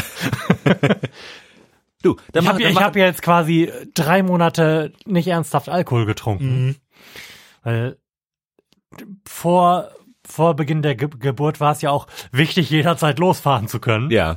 Das heißt, da konnte ich mir auch maximal irgendwie ein Bier in den Kopf drehen abends. Mhm. Und das merke ich jetzt schon auch. Ja, sehr schön. Dann gibt es eine neuen. Fuck yeah. Okay, erzähl weiter. ja, und das Problem, was außerhalb meines äh, Wirkungsbereichs lag, war ja nun mal hm. das Wetter. Und das war wirklich in dieser einen Woche eigentlich konstant scheiße. Also oh. ähm, und, und was noch schlimmer war, als dass das Wetter konstant scheiße war, ist, dass der Wetterbericht auch noch so zuverlässig wie ein Würfel war. Also man hat innerhalb von zwei Stunden dreimal den Wetterbericht angeschaut und hat wirklich dreimal verschiedene äh, Berichte bekommen, von Sonnenschein zu bewölkt zu Gewitter und Starkregen. Ähm, und das hat das Ganze ein bisschen schwierig gemacht, so dass wir wenig, wenig am Strand waren, was, was wir eigentlich immer gerne machen, irgendwie ein bisschen baden, ein bisschen tauchen, schnorcheln ähm, und haben uns dann relativ viel irgendwie zu Fuß bewegt und haben irgendwie die Nachbarschaft erkundet, die dann ähm, entgegen unserer Erwartung doch recht schön war. Also wenn, wenn man so eine Viertelstunde gelaufen ist, wurde es richtig, richtig schön da.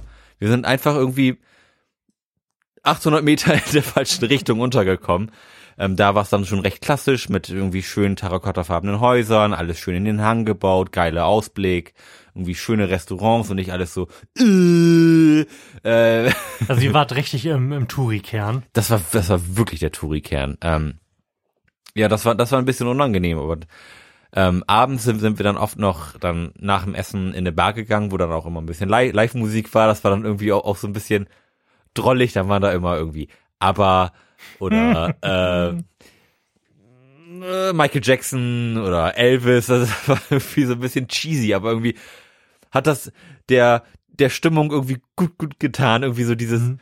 unangenehme äh, Cover gelöt, sich da anzuschauen und dann irgendwie. Oh, das glaube ich, dass das, dass das vieles rausholt. Ja. Also Live-Musik an sich holt vieles raus und wenn es dann noch irgendwie ein bisschen charming ist. Ja, also das, das war echt irgendwie total gemütserhellend. Dann haben wir beide dann immer noch zwei, drei Cocktails getrunken und sind wir noch dann immer relativ selig ins, ins mhm. Bett gegangen. Wir haben dann noch ähm, einen Tag einen Ausflug nach, nach Palma gemacht. Von da aus fährt so eine historische Eisenbahn ähm, zu so einem schönen Küstenort wo man dann nochmal so durch, durch die äh, Orangenhaine fährt und Mm. das war das war wirklich schön. Also das, das kann ich auch, auch nur empfehlen. Der rote Blitz in, in, in Palma ko- kostet irgendwie 14 Euro pro Person und man fährt irgendwie eine, eine Stunde eine richtig geile Strecke ab, ist am Ende wirklich in einem schönen Ort, wo man dann noch relativ kurzfristig mit einer historischen Tram in einen geilen Küstenort Mm, fahren kann. Cool.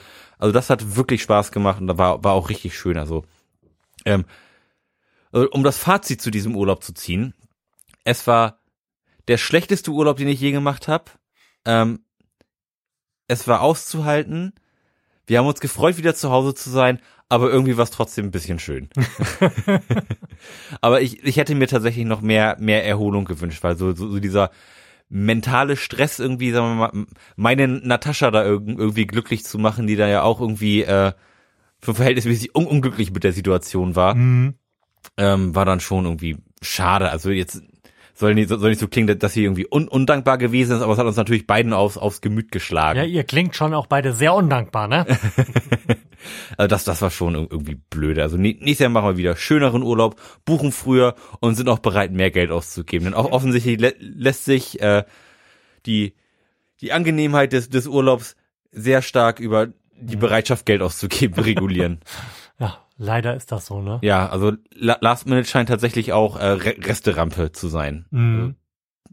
Wobei meine Stiefmutter mir auch gesagt hat, dass der Hotelstandard in ähm, Spanien wesentlich schlechter ist als zum Beispiel in Griechenland. Weil wir hatten da jetzt Oh, echt echt? Okay. Ja, also wir hatten da vier Sterne und wir haben auch schon mal drei Sterne in Griechenland gehabt und diese drei Sterne in Griechenland waren ungefähr Das doppelt waren viel größere Ja. Sterne. und die waren ungefähr doppelt so gut wie wie diese vier, vier Sterne in äh, Spanien Mhm. auf Mallorca.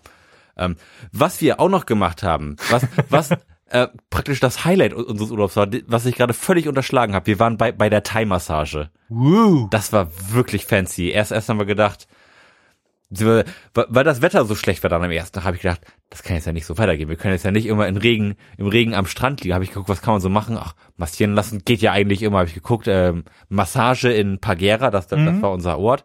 Und da war da Yelp und da wurde dann gleich so eine Thai-Massagepraxis vorgeschlagen. Sind wir da denselben Tag dann noch hingelatscht und haben geguckt, ey, ihr noch Termin vor? Ja, hier äh, übermorgen. Haben wir beide eine Rückenmassage gemacht megamäßig geil. Also da wirklich die, die, diese kleinen Frauen, die einen da bearbeiten, mit, mit Händen wie Bratpfannen, also wahnsinnig gut. Und dann waren wir den Tag so begeistert, dass wir da am nächsten Tag kennen und gesagt, ey, wir müssen das nochmal machen, aber diesmal, aber diesmal bitte den ganzen Körper. Dann, dann haben wir zwei Tage später nochmal eine Ganzkörpermassage gemacht. Und das war eine Erfahrung. Leck mich am Arsch. Ähm, Ich bin, ich bin sehr, sehr schlecht in Superhelden. Das ist ja vielleicht bekannt. Wie heißt dieser Gummimensch von den Fantastic Four? Insert Name, so wart ihr dann, Ja. oder? Ja, so wirklich so so ungefähr. Man man, man steht dann da, das ist relativ spartanisch eingerichtet gewesen da.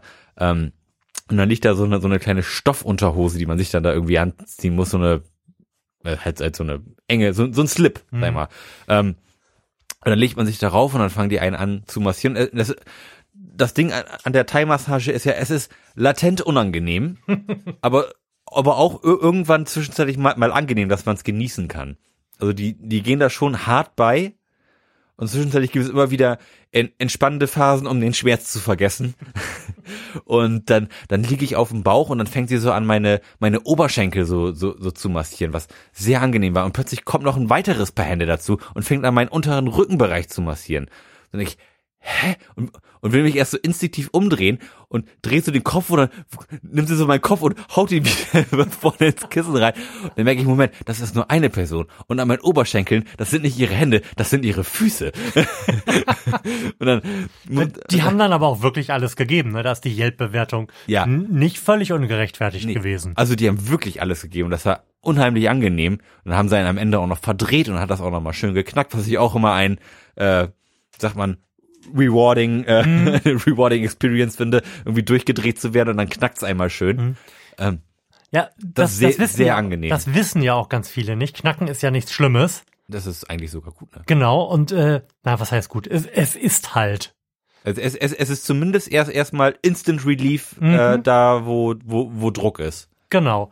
Ähm, sind ja nicht alle Menschen mit Gelenken wie ich gegiftet, dass sie einfach instant merkwürdiges Knacken erzeugen können. Also ich könnte mit meinen Füßen rhythmisch knacken. Kann, kann ich auch mit meinen Füßen. Ne?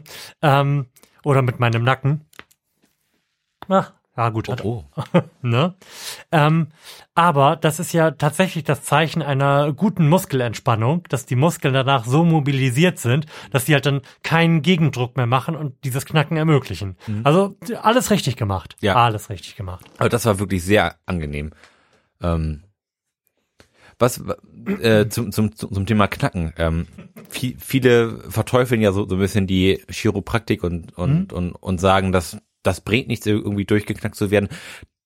Das Ding ist ja aber, dass, dass dieses Knacken eig- eigentlich nur Mobilität wiederherstellt, um dann ähm, das zu die, äh, die den Ursprung äh, zu bekämpfen, sag ich mal. Wenn, wenn du irgendwie Rückenschmerzen hast, knackst du einmal oder Oh, Lars, sprich, sprich nicht weiter, wir kriegen sonst wieder ganz schrecklich Ärger von, von meiner Frau. Ah, na, auf, auf, auf Ich habe nämlich den Eindruck, dass das nicht ganz richtig ist, was du da sagst. Aber sei, also es gibt ja auch unterschiedliche Arten zu knacken. Also dieses einfach nur mit den Gelenken knacken, weil die Nee, nee, Muskeln nee, keinen nee, Widerstand nicht, mehr machen. nicht, nicht, nicht dieses normale Knacken. ist ja was mal. anderes als eine Blockade zu lösen. Ja, ja, ja, klar. Klar, aber, aber so beim Chiropraktiker Mhm. löst ja normalerweise so Blockaden, ich kann den Kopf nicht mehr Ja. drehen. Ja, ja. Dann, dann knackt's einmal, dann kannst du den Kopf Dann wieder hebt, bewegen. hebt er das einmal irgendwie über das Gelenk drüber. Ja, genau. Und, und dann, Auch, auch das war eine völlig angemessene Beschreibung. und dann bist du ja wieder in der Lage, den Kopf zu bewegen Genau. Mhm. und, und wieder Übungen zu machen, um die Muskulatur zu, zu stärken und dann passiert das hoffentlich nicht nochmal. So. Aber zu sagen, ich gehe jetzt hin, lass mich durchknacken, dann ist alles wieder okay, so funktioniert's ja leider nicht. Es, es wäre schön, wenn es so wäre. Mhm. Ähm, ja. Thai-Massage, 10 von 10 Punkten. Würde ich wieder tun. Ja, das, das war mein Urlaub für alle, die, die jetzt Ja. noch da sind und diese schreckliche Erfahrung ich- mitgenommen haben. Ich habe den Eindruck, es ist sowieso einfach gar niemand mehr da, weil auch dieses, Wir, dieses wir erst über eine schreckliche Ich Geburt grad sagen, gesprochen haben und dann über eine schreckliche, einen schrecklichen Urlaub. Und das hat ja auch wenig mit dem zu tun, was wir sonst machen. Ich würde aber trotzdem gerne, weil ich mir nämlich extra einen klugen Zettel gemacht habe, nochmal äh, ganz kurz eine Ergänzung zu meinem Elternschaftsding Oh machen. ja, sehr gerne. Weil ich mir noch ein paar Sachen aufgeschrieben habe, die ich sagen wollte. Ähm, und dann würde ich vielleicht ganz kurz in eine Hausmeisterei verfallen, um dann eine Pause zu machen. Oh ja! Ja? ich wollte noch sagen, ähm, dass wir, wir haben euch ja auch sehr intensiv, also dir und deiner Natascha, sehr intensiv schon von unserer Erfahrung berichtet. Ja. Du hörst jetzt quasi das zweite Mal auch äh, in ähnlicher Vehemenz, was für ein unfassbarer Fuck-up diese Geburt gewesen ist und wie furchtbar und schrecklich das war. Und es hat euch ja nun nicht im geringsten davon abgehalten, irgendwann auch mal Kinder haben zu wollen. Ja. Das heißt, ich muss es vielleicht noch ein drittes Mal mit noch mehr Werf vortragen. ähm, aber das ist auch so, ein, so eine Erkenntnis, die wir dabei hatten. Ähm, neben diesem, man ist sehr schlecht vorbereitet, weil es halt auch wenig Vorbereitungsmaterialien darauf gibt, ähm, kann man vielleicht auch einfach nicht vorbereitet sein. Denn wir, wir sind hier, Mister hat irgendwie äh, 30 Stunden beste Vaterfreuden-Podcast gehört und Mrs. hat ein Buch übers Stillen gelesen, 400 Seiten, und wir waren null vorbereitet.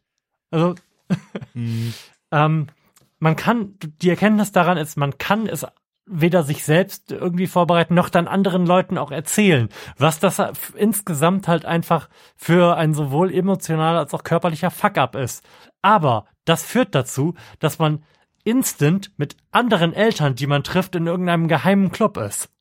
Also dieses Gefühl hatte ich sehr, sehr schnell, als ich das erste Mal irgendwie mit dem Kinderwagen, da hat unser Kind noch im Kinderwagen geschlafen, ähm, zum Bäcker gegangen bin und andere Eltern getroffen habe und denen auf so eine merkwürdig wissende Art und Weise zugenickt habe. Weil man halt weiß, die hatten denselben Hassel wie man selbst. Und das, das hat ein merkwürdig verbindendes Element.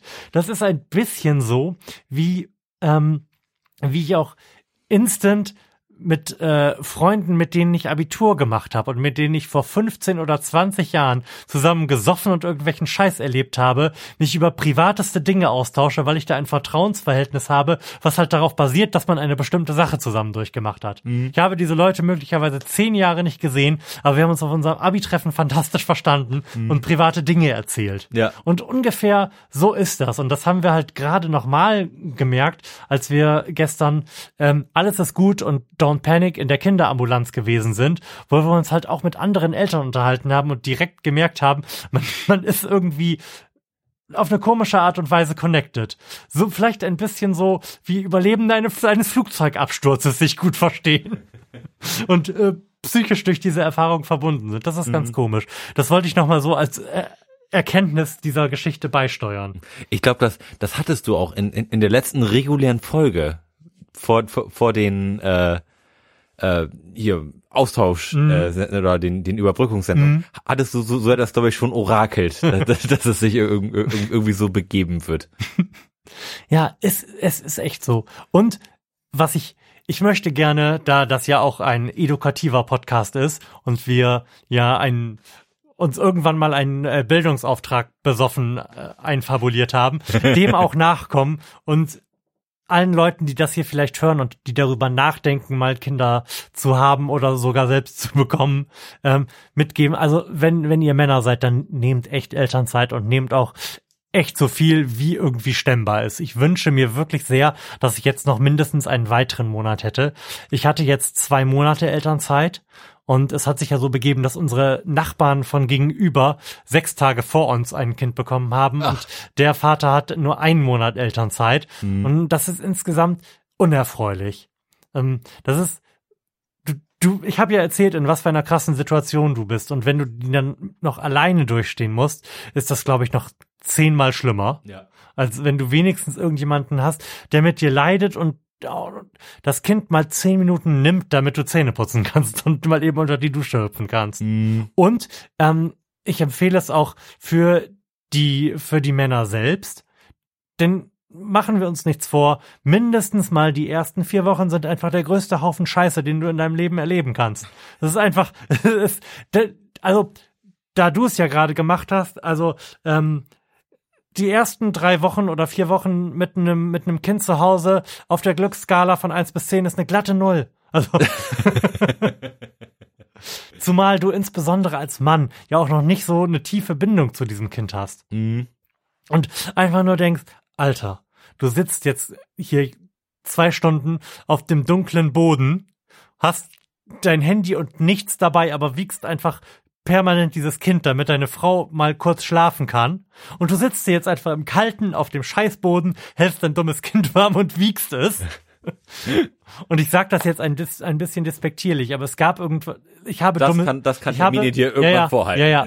Ich will das, ich will das gerade auffangen. Ich habe jetzt dieses dumme Kind gesagt und das ist gerade für mich auch in in solchen Situationen nicht geschlafen und es ist gerade alles scheiße. Echt schwierig gewesen, nicht mein äh, 16-jähriges Ich hervorzukramen, was mir vorhält, wie scheiße uncool ich bin und dass ich das doch alles besser gewusst hätte und dass selbst die Glücksforschung behauptet, dass Kinderkriegen für ein Arsch ist. Aber es gab wirklich, es gab diesen einen singulären Moment, wo ich in dem ich das Kind gewickelt habe, über diesem wunderhübschen kleinen Menschen auf dem Wickeltisch stand, sie angeguckt habe und dachte, ach, ach, was schön und jetzt, jetzt liebe ich sie halt. Ja. Aber das dauert und da, da braucht man sich auch nichts vormachen oder sich sogar schlecht deswegen fühlen. Ja, das ist halt ein Ding, was dir dein Leben nimmt, dich permanent anschreit, anpinkelt und ankackt. Also sorry, man kann sich jetzt echt nicht unbeliebter machen. Aber es wird, es wird und dann, dann liebt man sie. Ach, schön. Ja, ist, das, ist, das wollte ich nur noch mal reinwerfen und damit ist es jetzt auch beendet. Sehr gut. Ist, ist das quasi der, der Startschuss zur Pause gewesen? Das ist der Startschuss. Nein, das ist noch nicht. Musst du dringend pinkeln oder? Ich, ich halte es noch auf. Okay, pass auf. Dann, dann hast du nämlich jetzt noch eine ganz kurze Aufgabe oh. vor dem Startschuss. Ich würde nämlich in der Pause einen Song deiner Band einspielen und Ach, zwar aus einem guten Grund. Erzähl von dem guten Grund. Ah, und zwar ist es so. Wir haben ja bei unserem lieben Florian unser Album aufgenommen. Und es ist soweit, dass auch, auch unser Baby wurde geboren. Nämlich le letzte Woche Freitag. Ist es, ist, ist es der, der 21.9. gewesen? Alles ist möglich. Vermutlich. Ich lebe in einer vollständig äh, wochentagslosen Welt. Ja. Das Album meiner Band Long Road to Ruin mit dem Titel Aberrations ist nun auf allen gängigen Streaming-Plattformen, Verkaufsplattformen und auch physisch erhältlich. Wir schmeißen die entsprechenden Links in die Show Notes. So ist es. Und wir haben auch noch, weil das nicht genug war, auch noch ein kleines Musikvideo rausgehauen, das sich auch auf YouTube finden lässt und auch das wird sicherlich irgendwo in den Shownotes zu finden sein. das war's von meiner Seite. Nein, nein, nein, nein, nein. Äh, Konzert. Freitag. Kommenden Freitag, den 5. Oktober, spielen wir ein Konzert in Bremen im Lagerhaus. Das ist ein sogenannter Bandcontest, wo man quasi gegen andere Bands antritt und auch das Publikum mitentscheiden darf, wer denn die nächste Runde bestreiten Du, du darf. musst, warte, du musst das mit, mit mehr Selbstvertrauen vortragen. Wo ist ein Bandcontest, wo ihr hingeht, um andere Bands wegzuficken? Das, das ist doch wohl klar gewesen. ähm. ja, wir sind, ähm, wir sind gut, guter Dinge, da- dass wir jetzt auch, wo wir schon mittlerweile zwei Runden geschafft haben, jetzt auch noch diese dritte Runde schaffen können. Und dann trennt uns nicht mehr viel davon, das ganze Ding zu gewinnen. Von daher würden wir uns unheimlich freuen, wenn noch ein paar von euch irgendwie da aufschlagen in Bremen am Freitag im Lagerhaus ab 19 Uhr ähm, und uns unterstützen. Genau. in Und diesem ich Sinne. würde sagen, wir hören jetzt äh, eure Single. Ja, Gut. Lars, was hören wir jetzt? The Story of Sheep and Wolves. Visualize solidarity after the shootings nearby. Posting pictures, giving the blue thumbs. Superficial candle answers. Forgotten after days.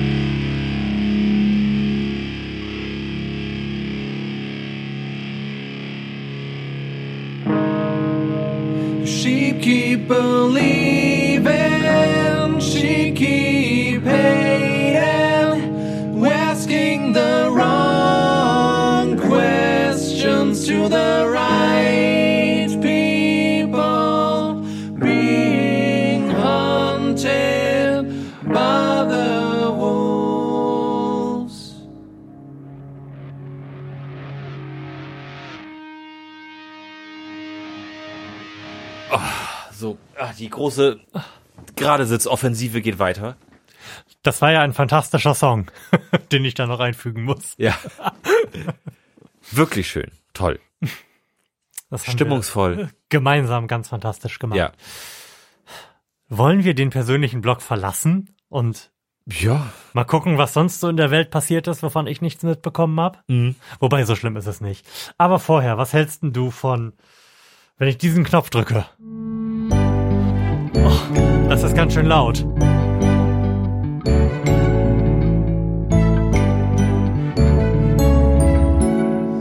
Der Konsumtipp der Sendung.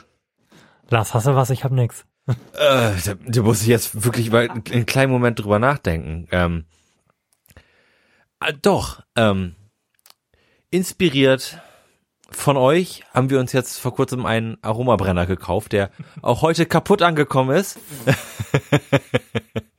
einmal, einmal in der Mitte schön durchgebrochen. Also ein Aromabrenner ist so, ist so ein kleines Gefäß, wo man Teelicht drunter stellt und oben macht man so ein bisschen Wasser und, und äh, so Aromaöle rein und dann riecht das alles schön.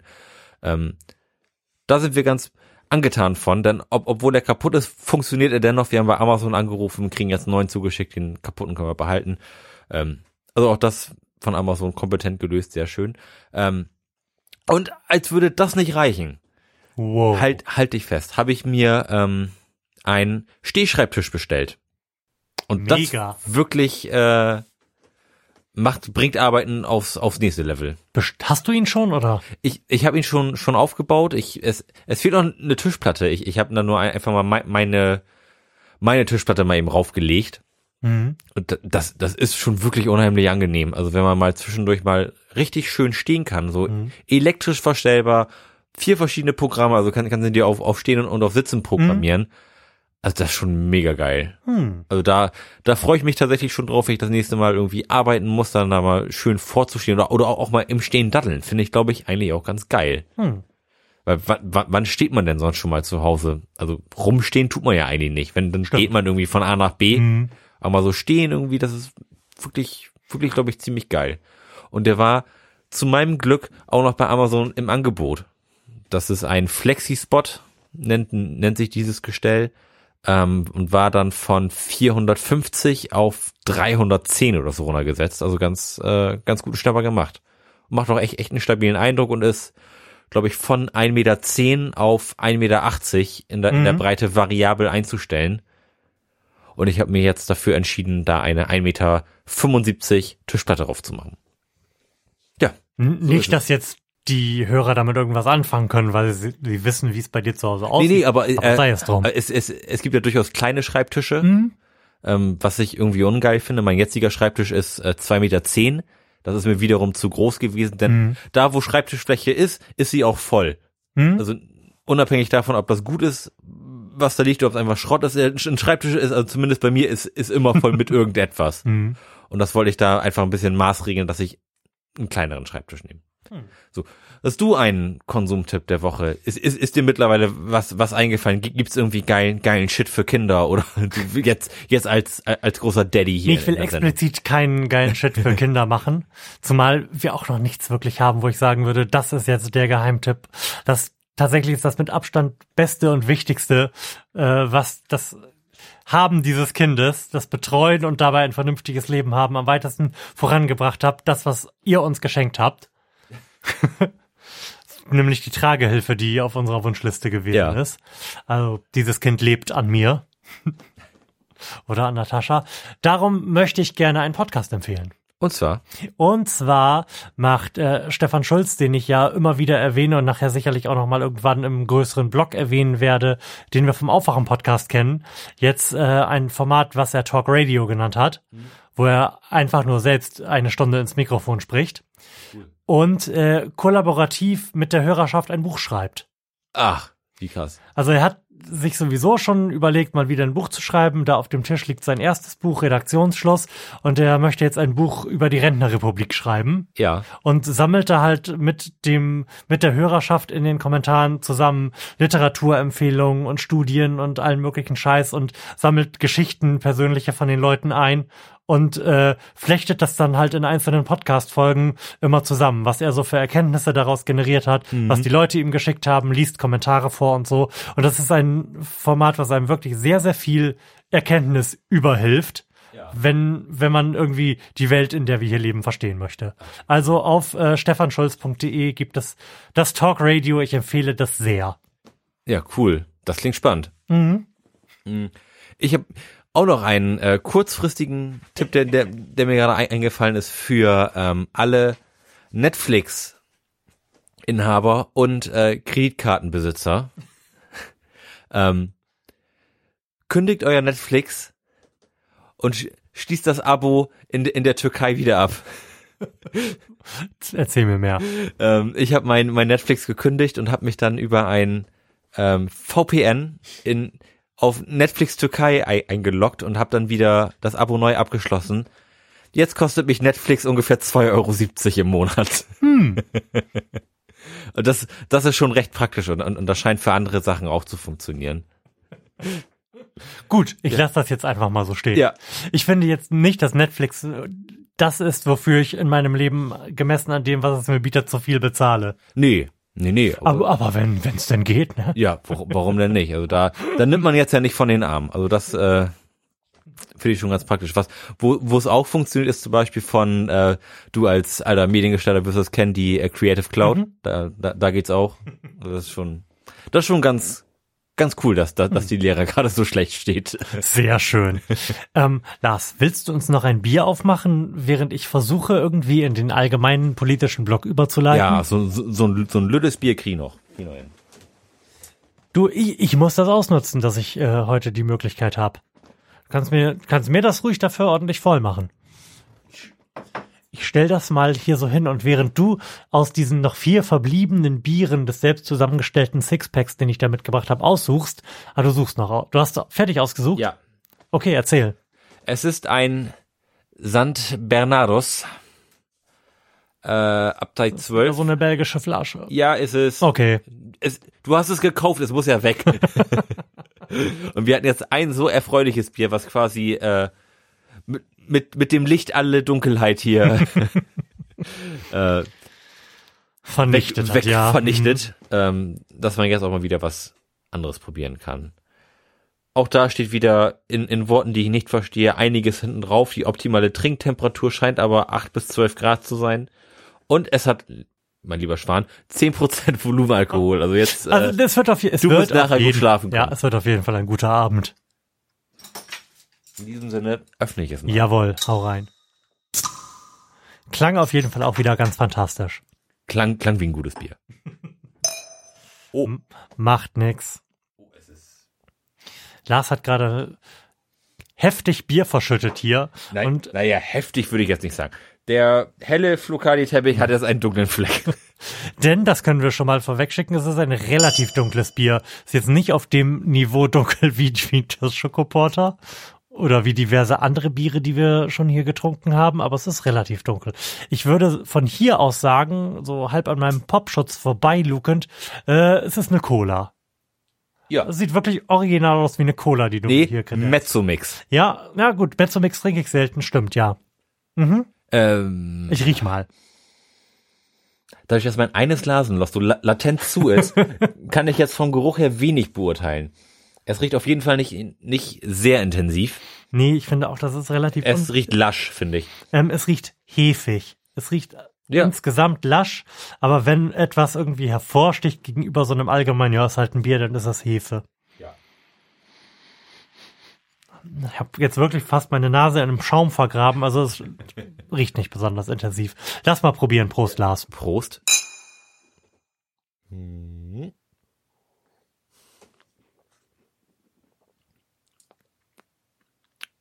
Da habe ich eigentlich nichts gegen einzuwenden. Ganz zuerst, als ich es im Mund hatte, habe ich gedacht, es schmeckt nach gar nichts und dann so nach zwei Sekunden Ja, wird, wird, wird ging ein es, gutes Stück geschmacklos. wird, Dann, nämlich dann wird es lakritzig, einen Moment lang, und dann wird es sauer. Das muss ich nochmal versuchen zu Ja. verifizieren. Aber wobei, wobei, ge- das ist gemein. Ich werde jetzt versuchen, das zu finden und habe schon wieder vergessen, was ich eigentlich sagen wollte über das Bier. Schade. Ein bisschen gebiased bin ich jetzt. Hm. Hm. Hm. Wenn es das ist, was du meinst mit dem Lakritzigen, kann man das aber durch im Mund spülen und so ein bisschen dicke Backen machen, wiederherstellen, oder? Das ist nicht was, was gleich weg ist. Und im Nachgeschmack ist auch was, von dem ich mit ein bisschen Fantasie sagen würde, das könnte was Lakritziges sein, ja? Ähm, was, was ist denn das an sich für eine Biersorte? Es, es hat ein bisschen was von einem Stout, aber jetzt auch nicht so wirklich. Also es könnte, also es könnte ein bisschen interessantes Stout sein oder ein sehr interessantes Dunkelbier. Da steht einfach nur extra strong Bier. Belgisch Bier. Oh, auch das äh, vielleicht noch mal reingeworfen. Also es schmeckt nicht nach 10 Prozent.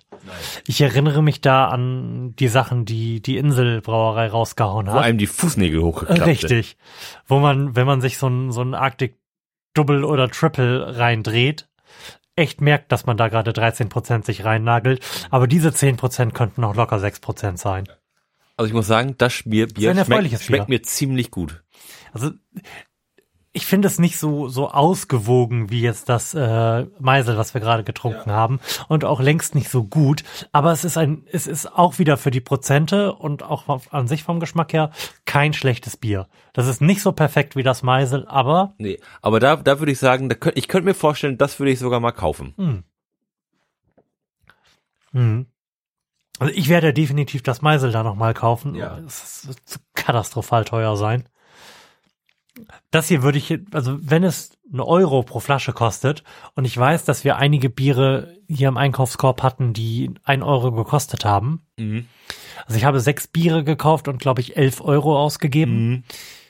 Und ich bin mir relativ sicher, dass die Preisspanne von 99 Cent bis äh, 2,99 Euro gereicht hat. Ja. Dann wird, wenn das eins von den 99 Cent ist, könnte ich mir auch vorstellen, Ja. dass man das aus reinen Wirkungsgründen, also sich einfach mal in den Kühlschrank stellt. Ja, also das, das finde ich durchaus recht erfreulich. Kann man noch was dazu sagen? Es hat, es hat, ist nicht fruchtig, oder? Mhm.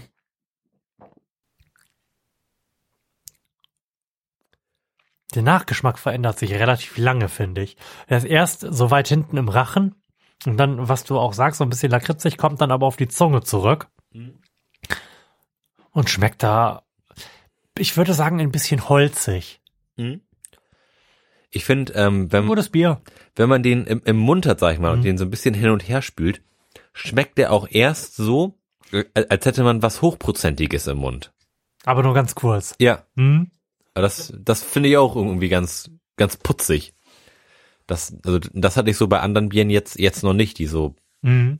irgendwie so diese Geschmackskomponente. Ich, ich kann diese Komponente gar, gar nicht verorten irgendwie und sagen, wa, was das jetzt so schmecken lässt. Aber es ist so. Es, es ist so, als hätte man irgendwie, weiß ich was, einen, einen milden Whisky im Mund oder sowas. So vom Mundgefühl Stimmt. her. Das- Milder Whisky, ja.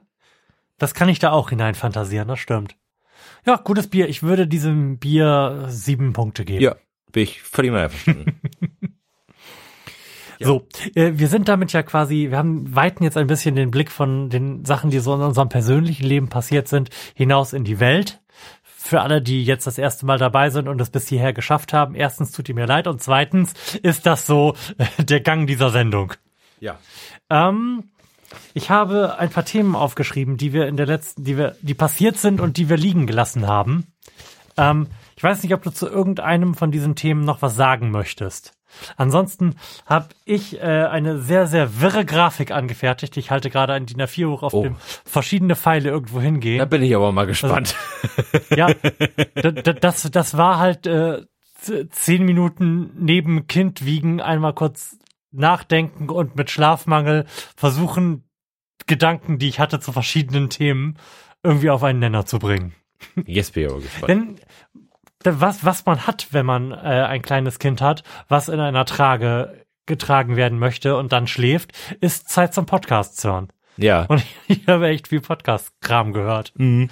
Ähm, aber die Themen, die ich aufgeschrieben habe, ähm, die auch irgendwie lose dann in dieser Grafik davor kommen, lauten Hambi. Also möchtest du was zum Hambacher Forst sagen? Das ist doch jetzt schon so breit behandelt Ja. worden. Ähm, Und, wir, und, und alle beteiligten Unternehmen wurden mittlerweile angesteckt. ähm, wir haben nichts zum Klimawandel gemacht, als es gerade groß war, denn danach hat es sich irgendwie ergeben, dass wir erst die Notversorgung aufgenommen haben und äh, ich dann ein Kind bekommen habe. Ja. Also ich, du erinnerst dich ja vielleicht, dass ich irgendwann mal diesen apokalyptischen Artikel aus dem Freitag durch die Gegend geschickt habe, um alle Leute irre zu machen und äh, sie davon zu überzeugen, dass vermutlich die Welt untergeht. Ähm, da haben wir noch nichts zu gemacht. Wir haben auch nichts zu Chemnitz gemacht und der sich anschließenden Causa Maaßen. Da wollte ich nur sagen. Ja, das stimmt. Ähm, ich würde sagen, Hast, hast du mal irgendwas mitgefiebert? äh, alle der, der Dinge, die du gerade erwähnt hast, habe hab ich, hab ich mit, mitgefiebert. Ähm, ich, wir können gerne über den ähm, Klimawandel-Artikel sprechen. Ich glaube, Chemnitz wurde jetzt schon mehr als äh, schwer behandelt Mhm. und in, in, in seiner epischen Breite. ähm, der, der, der Artikel zum, zum Klimawandel war, also da hat man schon was zu lesen gehabt, ne? Also das, das waren schon so, wenn man das jetzt in A4-Seiten ausdrücken Die möchte. liegen da hinten, das sind 28. Ich, ich hätte gesagt, das waren sicherlich irgendwie 20, 25 Seiten. Mhm.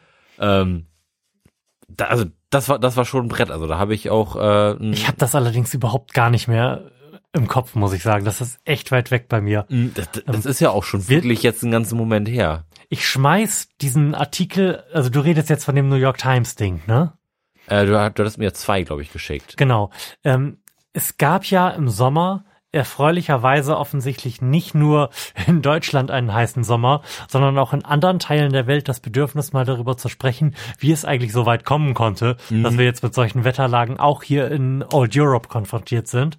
Und ähm, dass die, der, die New York Times hat, also ich glaube, es ist die New York Times, ich, wie gesagt, ich schlafe nicht mehr seit sechs Wochen, ähm, hat ein wirklich langes, eben das, von dem wir gerade sprachen, Stück Journalismus dazu gemacht, wie es denn passieren konnte, dass wir seit den 70er Jahren eigentlich wissen, wie das funktioniert mit dem Klimawandel und es irgendwie trotzdem hinbekommen haben, an der Stelle zu stehen, an der wir stehen.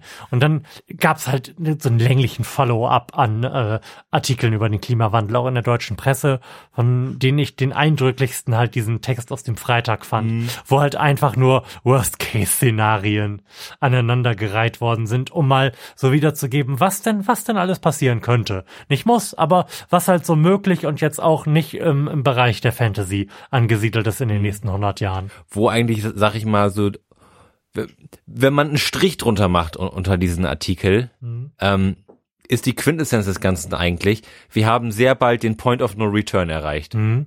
Also, wenn ich einen Strich drunter machen müsste, so in meiner neuen Eigenschaft als Vater, dann lautet der, mein Schwager ist gerade mit seinen Kindern nach Südfrankreich in den Urlaub gefahren. Mhm.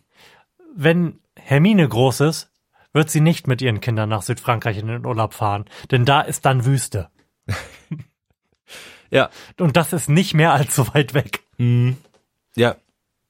Weil in dem Artikel wurde unter an- anderem auch, auch dadurch durch gesprochen, dass ähm, eine die, das Abschmelzen der Pole nicht nur zur Folge hat, dass, dass der Meeresspiegel steigt, sondern auch, dass durch das Abschmelzen der, der, der Pole das komplette Kohlen, Kohlenmonoxid freigesetzt wird, wa- was ja nun mal in dem Eis ist, was auch eine nicht zu, zu verachtende Menge ist. Also es gibt ganz offensichtlich sehr, sehr viele so Tipping Points, die, wenn sie erreicht sind, wiederum so kaskadieren, schreckliche Ereignisse auslösen, die wieder dazu führen, dass es viel, viel schwieriger als noch zuvor wird, irgendwie diese, die Zwei-Grad-Begrenzung, die wir vermutlich sowieso nicht schaffen, einzuhalten. Das hat alles furchtbare Folgen. Aber ich habe den, wie gesagt, nicht mehr so gegenwärtig, als dass ich jetzt ein ausreichend flammendes Plädoyer dafür halten könnte, keine Plastiktüten mehr zu kaufen. Ja. Ähm, äh, keine Plastiktüten mehr kaufen. Ich kaufe keine Plastiktüten mehr im Laden. Ähm, wir haben uns für einen vermutlich vollständig überteuerten Preis irgendwo im Internet so Netze gekauft. So ständig wiederverwendbare und auch ähm, waschbare Netze, wo du halt äh, Früchte und Gemüse und so reinschmeißen kannst. Für die Leute, die auf den Cent achten, steht auf diesem Netz drauf, wie viel es wiegt. Das heißt, das kannst du den Verkäufern dann sagen. Und ansonsten kannst du da halt aber auch einfach an so einen, an so einen kleinen Clip, der da drin ist, dann diese Wiegezettel dran machen. Ja. Das ist ganz erfreulich. Da nehme ich jetzt immer drei, vier von mit, wenn, wenn ich einkaufen gehe. Vielleicht, vielleicht finde ich die noch auf Amazon oder sonst irgendwo, dass ich die in die Shownotes tun kann. Ich würde das empfehlen. Das kann man mal machen. Dafür, dass man den Rest seines Lebens keine scheiß Plastiktüten mehr im Laden kaufen muss. Ja, P- Plastiktüten finde ich auch un unheimlich unangenehm. Äh, zum einen flie fliegen die Scheißteile zu Hause immer rum. Ich bin mir relativ sicher, dass unser Beitrag zur Verhinderung des Klimawandels damit relativ gering ist. Aber es kann trotzdem nicht schaden, keine Plastiktüten zu kaufen. Nee, also wir sind jetzt auch eigentlich äh, zu 90 Prozent darauf um, umgestiegen, irgendwie eigen, e- eigene Judebeutel oder Leinentaschen oder, oder sowas mitzunehmen. Klar kommt man mal in die Situation, dass man spontan was kauft und man hat keine Tüte dabei. Ja, mein Gott, dann kauft man halt mal eine Plastiktüte. Ähm, da, da will ich mich jetzt nicht, nicht von los sagen, dass ich sage, ich kaufe nie wieder eine Plastiktüte. Ich, natürlich, ich werde sicherlich noch hunderte Plastiktüten in meinem Leben kaufen, aber ich werde auch sicherlich tausende nicht kaufen. So, und das ist, glaube ich, das, das, worauf es ankommt. Ich, wir haben immer, oder wir, wir versuchen immer ir- irgendwie zwei, drei äh, Lein, Leinbeutel im, im Auto zu haben, dass man da sicherlich für die meisten Fälle gewappnet ist und alles, was darüber hinausgeht, ja mein Gott, man, man kann es nicht ändern, man kann es halt auch nur probieren. Ja.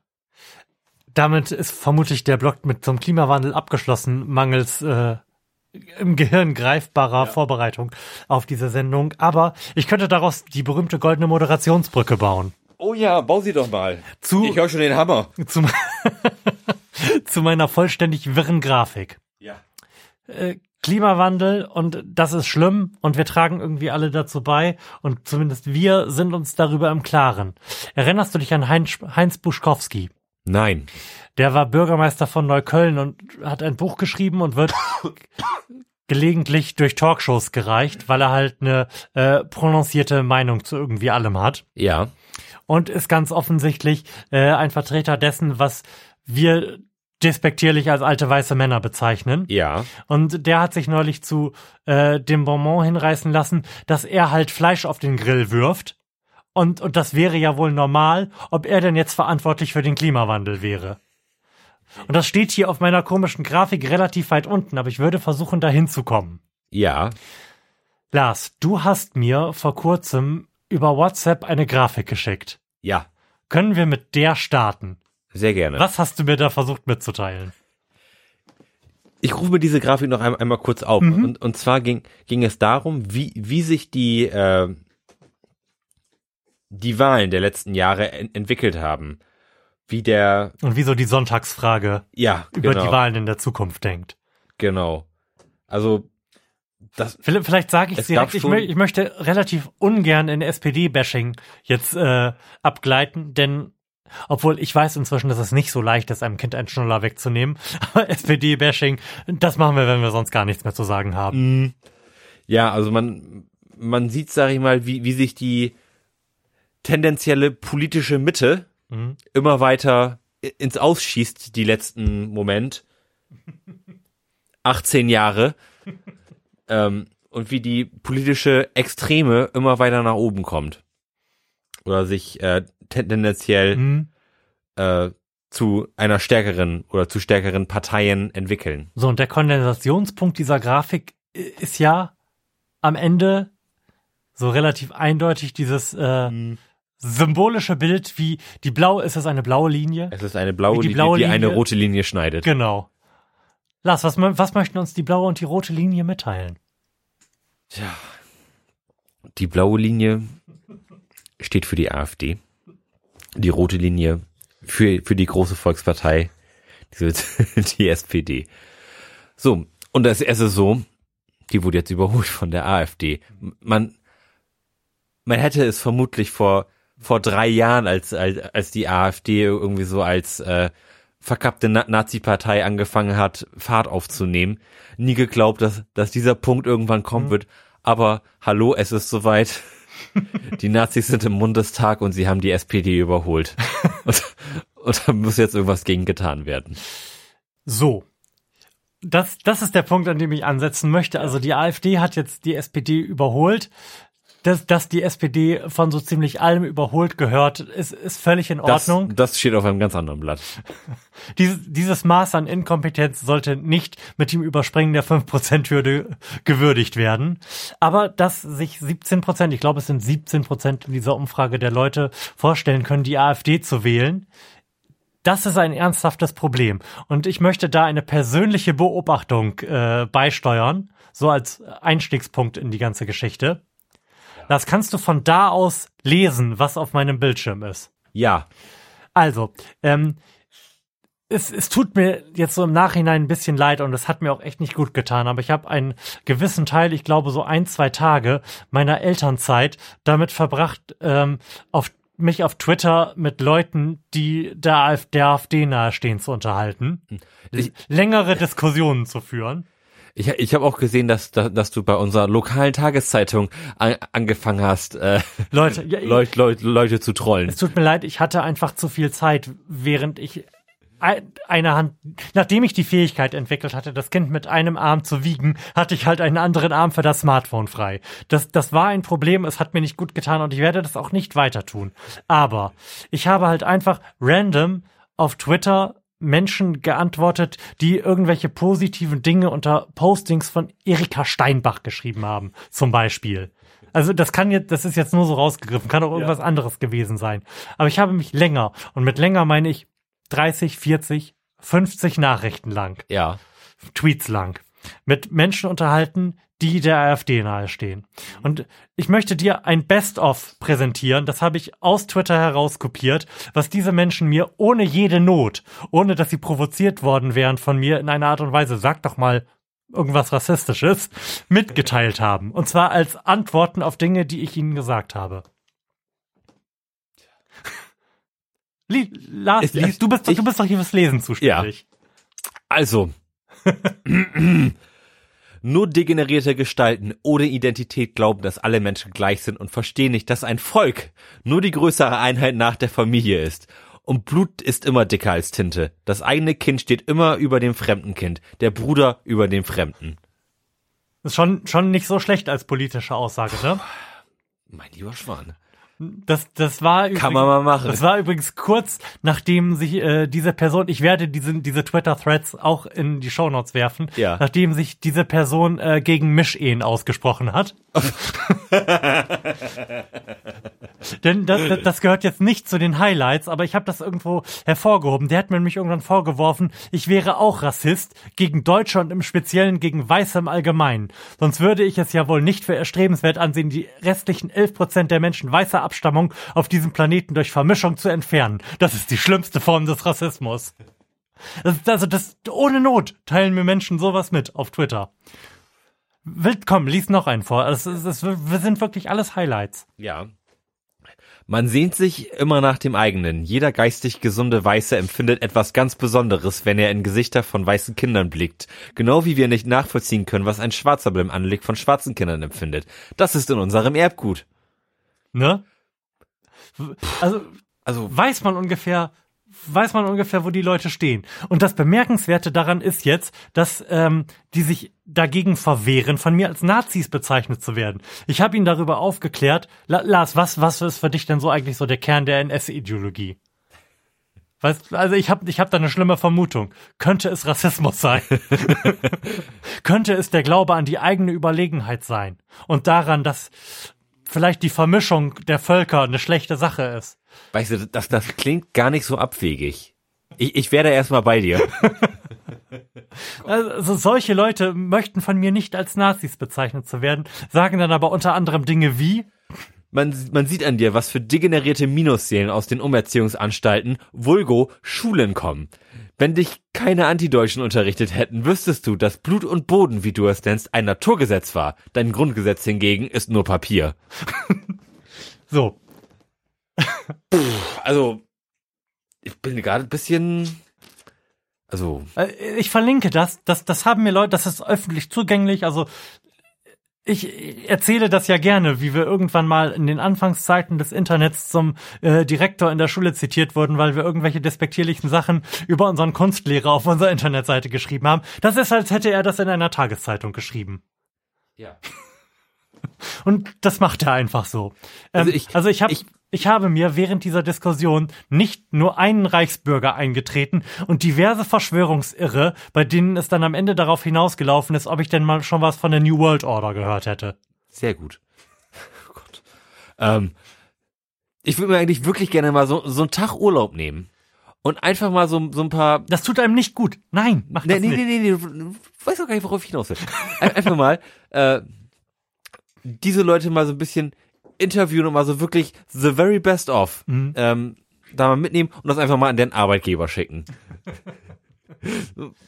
einfach mal ah, wirklich, das wäre noch eine schöne Genugtuung, mal schön diesen Nazi-Arschgesichter Also das- noch mal so das, das Leben versauen. Da, das sind halt wirklich harte Kernrassisten dabei, harte Nazis und halt auch komplette Verschwörungsirre, bei denen ich wirklich gerne einfach nur wüsste, an welcher Stelle die denn falsch abgebogen sind. Ja, Aber so, aber, Wo, wo, wobei die, die Verschwörungsirren, sag ich mal, da, das kann ich ja noch irgendwie nach, ich will sagen, ich kann es nachvollziehen, aber es ist zumindest etwas, wenn du ein bisschen, wenn du ein einfacher Typ bist, glaube ich, ähm, ist das relativ leichter in, in, in so eine Spirale zu fallen. haben wir ja schon des Öfteren drüber gesprochen. Aber, klar. aber dies, diese Rassisten, da, da frage ich mich immer, was, was ist denen passiert? Mhm. Dass, dass diese, diese Gedankenspirale irgendwie an, angestoßen wurde und dass da eine logische Kausalkette draus geworden ist. Oh, ich weiß, was denen passiert ist. Und zwar, Ähm,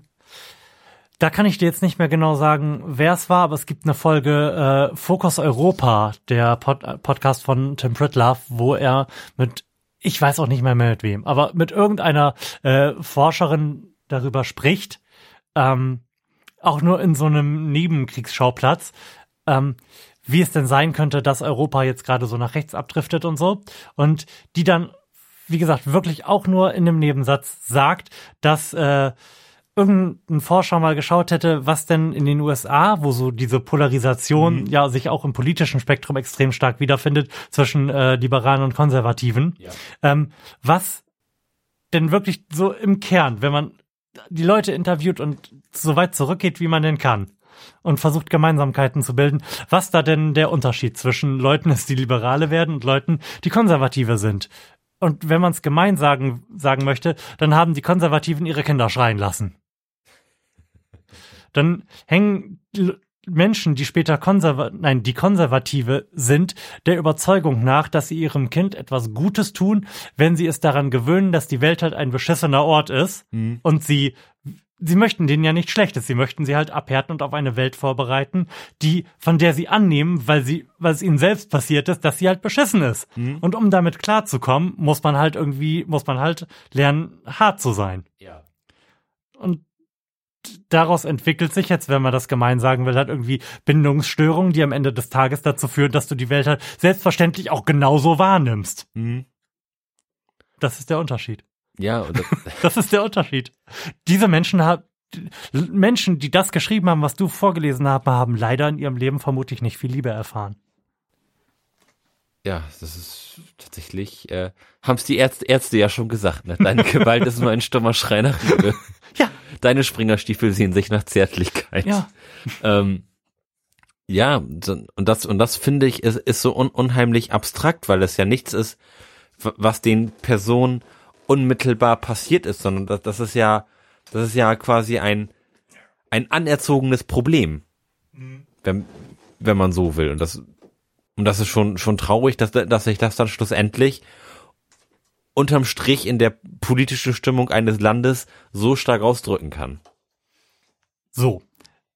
Das ist jetzt irgendwie die erste Zeit meiner, meiner komischen, absurden Grafik, in der ich diese ähm, WhatsApp-Nachricht, die du mir geschickt hast, in der die FD, äh, AfD die SPD überholt hat, zusammengebunden habe mit diesen, mit dieser Erkenntnis. Denn, denn wir wissen aus der Extremismusforschung, dass wenn es hochkommt und es, die Tendenz ist sinkend, fünf Prozent der Deutschen irgendwie extremistischem Gedankengut nachhängen. Warum finden es dann trotzdem 17 Prozent der Leute akzeptabel, sich mit Leuten, die so ein, eine Fickscheiße auf Twitter schreiben und ganz offensichtlich harte Kernrassisten sind, in eine Reihe, in eine Partei zu stellen und da ihr Kreuz zu machen? Wie zum Fick kann das sein? Das ist schon, das ist eine berechtigte Frage. Ähm, Also ich habe, das ist die zweite Zeile, die ich da habe. Da habe ich dann auch wieder versucht und es ist jetzt sicherlich ein bisschen. Ich habe wenig geschlafen und jetzt schon viel getrunken und arbeite daran, mehr zu trinken. Denn ich, diese Gelegenheit habe ich im Moment nicht so oft. Ähm, ich habe viele Erkenntnisse aus Podcasts da äh, in den Ring zu werfen. ja, er, erleuchte mich. Offensichtlich ist ja die These widerlegt, dass die AfD nur von irgendwelchen äh, reichen, äh, von irgendwelchen armen Wendeverlierern gewählt werden. Ja. Die sind, die Armen sind auch irgendwie eine Gruppe, die die AfD wählen, aber sind halt nicht die Hauptgruppe. Lars tut mir irgendwie echt ein bisschen leid, der schneuzt sich hier die ganze Zeit seine Nase und ich weiß, das ist nur ein Nasenloch, was total beschissen ist. Du musst dir das andere immer zuhalten, aber ich nehme an, dass du das weißt. Ja, es, es hilft einfach nichts. Ein Nasenloch dicht und es kommt nichts raus. Es, es, es ist schlimm und ich weiß nicht, womit ich das verdient habe. Also, ähm, die drei Erkenntnisse, die ich da zusammenwerfen möchte, ist einmal etwas, was ähm, Professor, wie heißt er denn? Keine Ahnung, Korte. Ich habe seinen Namen, seinen Vornamen vergessen. Was Professor Korte in der vorletzten Hart aber fair Sendung gesagt hat. Äh, das, das war eine sehr, sehr plakative und sehr, sehr gut anguckbare Sendung, wenn man denn nicht eh schon AfD-Anhänger ist, denn ansonsten war das die beste Wahlwerbesendung, die ich je für die AfD gesehen habe im öffentlich-rechtlichen. Also Jörg Meuthen war da und ich saß da ganz oft und hab beim Frühstück, ich hatte mein Kind in meiner Trage, hab Natascha angeguckt und gesagt, also, es tut mir leid, ich muss dem echt zustimmen. Der AfD-Mann sagt die ganze Zeit kluge Sachen, während neben ihm ein Typ von der CSU und einer von der SPD, also einer aus unserer unfähigen, zwei aus unserer großen Koalition sitzen und sich die ganze Zeit zerfleischen. Obwohl das vollständig unnötig an dieser Stelle gewesen wäre. Aber es saß halt auch ein Politikwissenschaftler, ein Professor Korte in dieser Sendung und der hat den klugen Satz gesagt, das tun ja Wissenschaftler, wenn man sie in Talkshows setzt, relativ oft. Darum setzt man so wenig Wissenschaftler in die Sendung und lässt sie so wenig da sagen. Ähm, der hat gesagt, dass die Armen nicht die AfD wählen, in der Hauptsache, weil äh, die Armen in der Gegenwart leben. Also wenn dein, dein Leben daraus besteht, irgendwie die Miete zusammenzukriegen und du nur hoffen kannst, dass es am Ende des Monats noch reicht, Ja. dann ist so dein Zustand einigermaßen homöostatisch, dass du, dass es für dich okay ist oder dein Ziel es ist, dass es in der Zukunft genauso, mindestens genauso gut ist wie jetzt. Ja. Die Reichen, die wählen auch nicht die AfD. Denn die Reichen haben ihr Vermögen, die leben eigentlich aus der Vergangenheit. Mhm. Für die ist es, ist es relativ egal, wie es jetzt oder in der Zukunft ist. Die, die haben den relevanten Teil ihres Lebens und ihrer Vermögensbildung abgeschlossen. Wer für die AfD interessant ist, ist aber die Mittelschicht, denn die Mittelschicht hat Erwartungen an die Zukunft. Mhm. Wenn du ein Haus gekauft hast und gerade abbezahlst, dann bist du darauf angewiesen, dass du deinen, sei ja auch schlecht bezahlt, deinen Job behältst und kannst möglicherweise irgendwie den Zuzug von Leuten als äh, Konkurrenz empfinden. Ja. Und ähm, wenn du darauf angewiesen bist, dass es in der Zukunft irgendwie besser wird und irgendwie ein bisschen politisch interessiert wirst, bist, dann äh, kannst du das, wie es im Moment läuft, fortschreiben und siehst, so richtig geil ist das jetzt nicht. Es Mhm. lief jetzt nicht, nicht so wahnwitzig bombig, Ja. die letzten, die letzten Jahre. Mhm. So mit, mit der Agenda-Politik und so. Ja. Das heißt, die Mittelschicht ist so, ist klassisch anfällig dafür, Zuku Zukunftsangst zu haben und zu denken, dass die, die es jetzt seit 20 Jahren machen, das vielleicht nicht weitermachen sollten. Mhm. Was jetzt erstmal davon absehend, dass die AfD sich als Alternative geriert, keine non-valide Position ist, zu Nee. sagen, die sollen es vielleicht nicht mehr machen. Ja. Und wenn man dann in der Talkshow diese zwei streitenden Hanseln da hat, die eigentlich eine Regierung sein sollten, dann ist es sogar eine sehr valide Position. Mhm. Ähm, das würde ich gerne zusammenpacken mit einer Überlegung aus dem Talk Radio, von dem ich vorhin erzählt habe, von Stefan Schulz, Ja. der dem dann nämlich eine Studie vor die Füße gekarrt wurde, ähm, in der es darum geht, dass das Anschaffen oder Anhäufen von Eigentum und insbesondere Wohneigentum Mhm. dazu führt, dass man sein gesellschaftliches Engagement zurückfährt. Wer Eigentum hat, und zwar insbesondere Eigen Wohneigentum, weil man das in der Regel noch abbezahlen muss, der ist viel stärker darauf bedacht, in der Tendenz, seine eigene Biografie zu optimieren und irgendwie selbst voranzukommen, weil er halt Geld braucht, um das, was er schon hat, sicherzustellen. Leute, die Wohneigentum haben, äh, sind in der Statistik viel, viel seltener irgendwie sowas wie im Beirat der Schule oder in, im Sportverein engagiert oder machen sonst oder haben irgendwelche Ehrenämter, Ja. weil sie halt logischerweise auf sich selbst, selbst acht geben. Mhm. Und ähm, das führt dazu, dass sie sich von der Gesellschaft, in der sie sich befinden, entfremden, weil sie nicht im Sportverein zusammen mit den äh, mit ihren mit den Kindern von irgendwelchen äh, ausländischen Mitbürgern äh, Mhm. in, in Verbindung kommen, Ja. weil sie halt quasi in ihrer eigenen Peer Group und in ihrer eigenen Suppe bleiben und nicht mitbekommen, was um sie herum passiert und ihr Wissen über den Rest der Gesellschaft eigentlich nur aus der Bildzeitung haben, um es gemein zu sagen. Ja. Ja, gut, da, da ent, Wie entkop- gesagt, das, das, gilt, man sich ten, das gilt so tendenziell. Das, das ist jetzt natürlich nicht so, dass wenn man ein Haus kauft, man, man automatisch Rassist, Rassist wird. Aber es ist halt eine Beobachtung, die man machen kann. Ja. Und Das die, ist soweit eigentlich relativ gut nach, nachzuvollziehen, finde ich. Ja. Mhm. Und die dritte Beobachtung aus einem Podcast, die ich da dran schmeißen möchte, ist aus der aus dem letzten Wir müssen reden, wo äh, Michael Seemann, den ich hier ja auch gelegentlich gelegentlich plugge, einen Tweet von sich aus dem Jahr 2008 ausgegraben hat, in dem er prophezeit hat, dass der nächste Präsident der USA derjenige wird, der ein vernünftiges Konzept zur Regulierung der Finanzmärkte an den Start bringen wird. Und das im Nachhinein betrachtet natürlich relativ naiv gewesen ist. Und ähm, er dann so seine Erkenntnis ausgebreitet hat, dass sich leider niemand für Sachpolitik interessiert und niemand jemanden wählt, weil der was Gutes für einen tut, sondern die Leute eigentlich alle nur Identitätspolitik haben möchten. Ja. Dass die SPD inzwischen leider so schlecht dasteht, weil sie nicht versteht, dass sie in den 70ern nicht gewählt wurde, weil sie coole Sachen gemacht haben für die Menschen, sondern weil sie gesagt haben, wir sind die Arbeiterpartei und darum sich Arbeiter hinter ihr ähm, versammelt haben, einfach weil die da eine Gemeinschaft gefunden haben. Weil die SPD was für die Identität dieser Gruppe getan hat und nicht nur gesagt hat, die sind halt arme Opfer. Ja. Und das geht halt im Moment quasi allen Parteien komplett ab. Wer das außer der AfD, die es selbstverständlich hat, wir gegen die ist ein sehr starkes identitätsstiftendes Moment. Wer es noch hat, und die haben immerhin noch, auch wenn sie sehr, sehr stark absteigen, 38 Prozent ist die CSU, mir san mir. So, das sind, das sind so diese drei Beobachtungen, die, die ich irgendwie zusammenschmeißen möchte, um auf den, auf einen Punkt zu kommen. Ich habe nämlich etwas Kluges gelesen. Ich habe auch gelesen. ja, man, ich finde, ich finde, das, das ist, das ist so schwierig irgendwie darzulegen, wenn man, wenn man sich gerade, gerade mit so einem Schlafmangel irgendwie berieseln lässt mit irgendwelchem Scheiß und da ab und zu eine Erkenntnis rausfällt und du, die sind einfach nur so im Kopf in einem Gefühl aneinander backst und denkst, das, das ergibt alles, ein, das ergibt alles auf einmal Sinn. Es, es sind die Reptiloiden. also, an dieser Stelle hätte ich auch gut in die falsche Richtung abbiegen können, vermutlich. Gerade weil ich ja auch nicht schlafe. Ähm, ich habe einen klugen Text auf tieronline.de gelesen.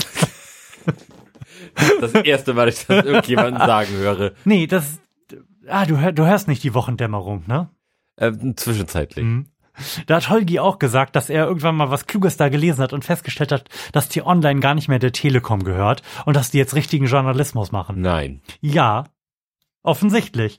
Auf jeden Fall hat ein Mensch, dessen Name ich mir aufgeschrieben habe, der hier, der hier irgendwo auf diesem Zettel steht. I don't fucking know. ein, ein Jonas Scheible hat einen klugen Text da geschrieben, ähm, in dem er versucht hat, so aufzumachen, wo die Konfliktlinien eigentlich sind. Die sind ja offensichtlich nicht so richtig zwischen rechts und links heutzutage, sondern irgendwie woanders. Ja. Ähm, und hat halt so skizziert, was in den letzten 30, 25, 30 Jahren so gesellschaftlich passiert ist. Und das ist halt schon irgendwie eine ganze Menge. So, in den, 40, 50 Jahren Bundesrepublik davor hatten wir bei allen, allen, allen, allen Parteivorsitzenden und wichtigen Funktionären, die so in diesen 50 Jahren stattgefunden haben, genau eine Frau, keinen einzigen Schwarzen, keinen offen Homosexuellen. Ja. Und da hat sich jetzt schon ein bisschen was getan, so in den letzten Mhm. Jahren, ne? Ja. Ähm, das sind jetzt halt viele gesellschaftliche Gruppen, die fordern, dass sie halt auch wahrgenommen werden. Und ähm, noch Ende der 90er, als so der äh, die UdSSR zusammengebrochen gewesen ist, sah es ja so aus, als wäre es das jetzt. Als wäre die Sache jetzt durch. Pluggen wir auch immer wieder. Francis Fukuyama hatte gerade wieder äh, sein Buch zum Ende der Geschichte geschrieben. Und wir dachten, alles geht jetzt so weiter, wie es ist. Und es war ja, das, das kann man ja schwer bestreiten. Es war ja auch irgendwie, wenn du halt zufällig ein alter weißer Mann in Deutschland warst, wieder als Chiffre benutzt, dann war es ja ganz geil. Ja. Dann, dann war es ja von den 60ern bis in die 90er Jahre eigentlich ganz geil. Hm. Dann hast du eine Gesellschaft erlebt, in der es halt keine Frauen in der Politik gab und auch äh, keine Neger und Schwuchteln. Und hast halt parallel dazu ein krasses Wirtschaftswunder erlebt. Ja, d- sag mal, die äh, Fragmentierung der Interessensgruppen ist jetzt die, die letzten Jahre ex explosionsartig auseinandergegangen. Jetzt, jetzt gibt es ja so viel diverse Interessen, die sich jetzt in so viel diverse Parteien auch äh, runterbrechen lässt, dass es da mittlerweile, glaube ich, auch wirklich schwierig ist, ein, ein, eine Partei für, für alles zu finden. Von daher glaube glaub ich auch nicht mehr, dass es irgendwann ähm, eine Regierung ohne Koalition geben, geben kann und, und, und, Ja. und geben wird. Ähm, und das wird sich ja, denke ich mal, die, die nächsten Jahre nur noch, nur noch ver- verschlimmern, sag ich mal. Vor, vor, vor 20, 30 Jahren Die Frage hast, ist hast, halt, hast, hast du dich ja, sag ich mal, eher an, an eine Gruppe orientiert, mal, die, die deinen Interessen am nächsten gekommen nee, ist. Und nee, nee, nicht deinen Interessen, sondern deiner Identität. Das ist ja das, was ich, stimmt. Das ist das MS Pro-Ding, was ich vorhin, vorhin erwähnt habe. Also sicherlich, es gibt Leute wie uns, die tatsächlich Wahlprogramme in einfacher Sprache und verkürzt lesen ähm, und sich nach den Interessen entscheiden oder die den Wahlomaten machen und dann tatsächlich die Linke oder Piraten oder die Partei wählen. Nee, nee, aber ich, ich, ich meine jetzt gar, nicht die Interessen der Partei, sondern, sondern die, die persönlichen in, in, in Interessen und, ähm, sag ich mal, ob, ob das irgendwie deckungsgleich ist mit- mit den anderen Leuten, die auch eben diese Partei wählen. Sag ich mal, wenn du, wenn du schwul gewesen bist vor, vor 30 Jahren, war klar, okay, es Du musst jetzt mal die Grünen gründen. ja, ja, oder, oder bezieh- beziehungsweise es, es gibt keine Partei, die sich für Schwule einsetzt. Okay, ich bin schwul, aber ich bin auch Arbeiter. Okay, hey, dann wähle ich halt die Partei, die sich für Arbeiter einsetzt. So und jetzt Genau. gibt es sicherlich auch ein, eine Partei, die sich für Schwule und für Arbeiter einsetzt. Und sag mal, das lässt sich jetzt ja in, in, in so viele kleine Splittergruppen noch weiter unter, unterteilen. Sag ich mal, irgendwann hast du mm, dann noch die Tr- Transgender, die sich dann noch irgendwie anders und unterteilen und dann hast du noch irgendwie die alleinerziehenden Eltern. Das sind ja alles alles immer no, neue Probleme, die die irgendwie aufkommen und neue Gruppen, die sich auch irgendwo vertreten sehen wollen.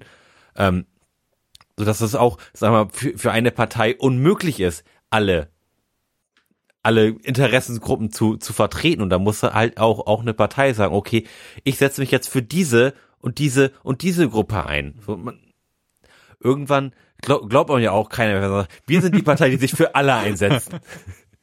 So, das, das ist ja auch unglaubwürdig. Und da muss man halt, und da muss, müssen die Parteien halt gucken, was, was sie machen und, und wie man da zukünftig gemeinsam irgendwie koalieren kann. Also, dass es auf jeden Fall fragmentierter wird und auch interessanter. Das können wir, glaube ich, mal als gegeben hinnehmen. Also ganz offensichtlich äh, haben wir demnächst zum Beispiel auch in Tschechien Parlamentswahlen und wie es im Moment aussieht, werden da die Piratenpartei die zweitstärkste Kraft. Ja, warum denn nicht? Ja, genau, warum denn nicht? Aber hier sieht's ja im Moment ganz offensichtlich so aus, als würde die zweitstärkste Kraft aus äh, von Leuten gestellt, deren Sympathisanten der Meinung sind, dass äh, die BND äh, besetzt ist von den USA und äh, wir von Reptiloiden regiert werden. Oder die harte Kernrassisten sind. Und du glaubst gar nicht, wie wütend mich diese Scheiße macht. Ehrlich. Wie- Das, selten hat mich ein politisches Thema so pe- persönlich berührt und, und mich so wütend gemacht. Also, also, äh, also nicht nur, man sagt, das macht mich wütend, sondern das macht mich wirklich wütend. So, also so wütend, dass ich einen hohen Blutdruck krieg Ja. und mein Puls ansteigt, weil, weil ich das wirklich absolut unglaublich finde. Dass, dass Ich weiß, warum, ich weiß, warum dich das wütend macht. dass, dass, wir leben in einer so wahnsinnig, wahnsinnig guten Zeit. Mhm. Und trotzdem sind die Leute so unfassbar dämlich und wünschen sich eine Zeit zurück, in der es allen schlechter ging. Ja, in der sich allen schlecht, in der es allen schlechter ging, aber in der diejenigen, denen es gut ging, das Gefühl haben konnten, es geht mir gut, weil ich, weil ich selbst so geil bin, weil sie nicht auf ihre eigenen Privilegien hingewiesen worden sind. Weil, ähm, weil nämlich in der Bonner Republik ist durchaus davon abhängen, was für eine Hautfarbe, was für eine sexuelle Orientierung und vor allem was für ein Geschlecht du hattest, Ja. wo dein Platz in der Gesellschaft sich befindet. Klar. Und das war ja damals Normalität. Und das vielleicht, um das vorwegzunehmen, die, die äh, Trennlinie, die der Mensch auf T-Online, dessen Namen ich schon wieder vergessen habe, äh, da aufgemacht hat, verläuft zwischen zwei Gruppen, die er aus äh, als Normalitäre und Pluralisten bezeichnet. Das sind nämlich einerseits diejenigen, die sich eine Normalität wieder herbeiwünschen, in der es völlig okay ist, normal zu sein und normale Sachen zu machen. Und das wäre ja wohl richtig. Und da sind wir jetzt nämlich wieder ganz am Anfang bei meiner Überleitung bei Heinz Buschkowski, der in einer Talkshow gesagt hat, dass er halt Fleisch auf den Grill wirft und sich jetzt halt vor, das wäre ja normal, und sich jetzt halt vorwerfen lassen muss, dass er für den Klimawandel verantwortlich ist. Und wir, die uns der zweiten Gruppe zugehörig fühlen, sitzen natürlich, nicken und sagen, ja, auf irgendeine Weise, selbstverständlich bist du, bist du dafür verantwortlich, dass wir Klimawandel haben. Genauso wie ich, wenn ich ein Stück äh, Massentierhaltungsfleisch auf meinen scheiß Grill werfe. Natürlich ist das so. Ja. So, und ganz offensichtlich ist, ist, scheint das die Wasserscheide zu sein, ähm, auf, an der sich zeigt, auf welcher Seite du bei diesem Konflikt stehst. Entweder möchtest du diese Normalität zurück, in der die Sachen, die alle gemacht haben, in Ordnung und gut waren, weil es dem Land an sich gut ging und weil das halt alle gemacht haben. Oder du stehst auf der Seite der Pluralisten, die sagen, alles ist irgendwie okay. Es, es gibt nicht dieses normal, gut, weil es normal ist und weil das alle tun. Möglicherweise ist das, was alle tun, sogar ziemlich schlecht. und dann befindest du dich halt auf der anderen Seite. Und ähm, vielleicht ist das Problem im Osten halt einfach auch größer. Es ist auch äh, eine Beobachtung aus dem Talk Radio, weil ähm, im Osten nicht die nicht das Glück hatten, dass äh, Wirtschaftswunder und Demokratie irgendwie zusammengefallen sind, sondern dass deren äh, Beobachtung dieses Pluralisierungsprozesses der letzten 30 Jahre halt gleichsam mit der Wende und äh, dem beruflichen Niedergang viele zu, vieler zusammengefallen Ja. ist.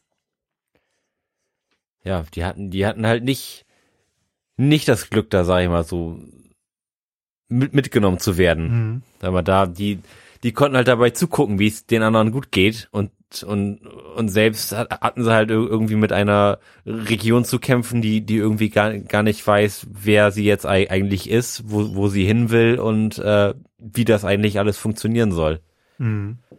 mein, das irgendwo, also dass das nachzuvollziehen ist klar. Das, mein, das, das ist ja praktisch so, als würde jetzt Frankreich kommen und sagen, so Deutschland, du, du bist jetzt Frankreich, so wir, wir, wir übernehmen dich jetzt so. Wir, jetzt, jetzt bist du Franzose.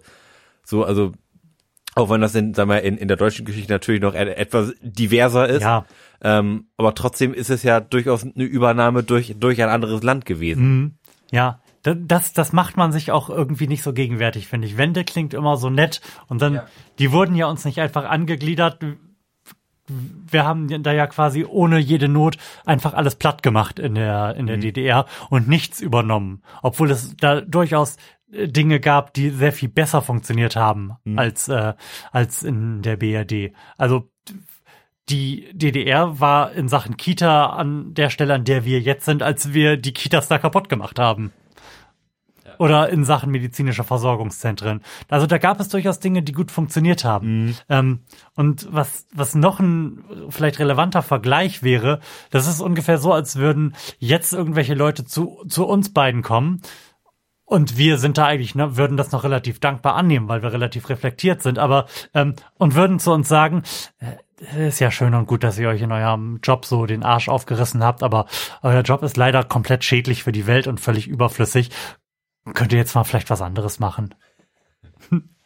Ja. Und, und das ist das, was viele im Osten erlebt haben, so die äh, Entwertung der Erwerbsbiografien. Weil Die Leute sich, haben sich da, das ist auch was, was ich aus meinem Studium mitgenommen habe, da aus Materialien, sehr, sehr stark darüber definiert, dass das in ihrem Job gut funktioniert hat. Und zwar trotzdem sie diese Mangelwirtschaft hatten und da irgendwie drum herum, herumarbeiten und immer daran an den beschissenen Vorgaben vorbeiarbeiten mussten. Und das war aber, das war aber kein Skill mehr, der danach gefragt wurde. Und es hat auch niemand gesagt, das habt ihr super gemacht die letzten 30 Jahre, sondern die haben gesagt, hier, hier ist Kapitalismus, mach anders. Ja. Und diese, diese Erfahrung, die quasi alle im Osten haben, weshalb äh, in Sachsen vielleicht die AfD stärkste Kraft wird in, bei der nächsten äh, Landtagswahl, die machen jetzt zumindest äh, dem, was da auf der Online geschrieben wurde, halt auch viele Mittelschichtler, und zwar insbesondere etwas ältere Mittelschichtler in Deutschland. Nämlich auf einer, auf einer kulturellen Ebene. Das, was Buschkowski da angeklagt hat, dass der zu deren Lebensstil, den sie als normal und sogar äh, positiv ähm, empfunden haben, jetzt gesagt wird, äh, sorry, ihr habt eure Privilegien nur ausgenutzt, ihr habt irgendwie euren Wohlstand auf der Ausbeutung der dritten Welt aufgebaut und außerdem seid ihr auch noch am Klimawandel schuld, liegt euch gehackt. Ja. Das, das ist jetzt keine so angenehme Erkenntnis. Nee.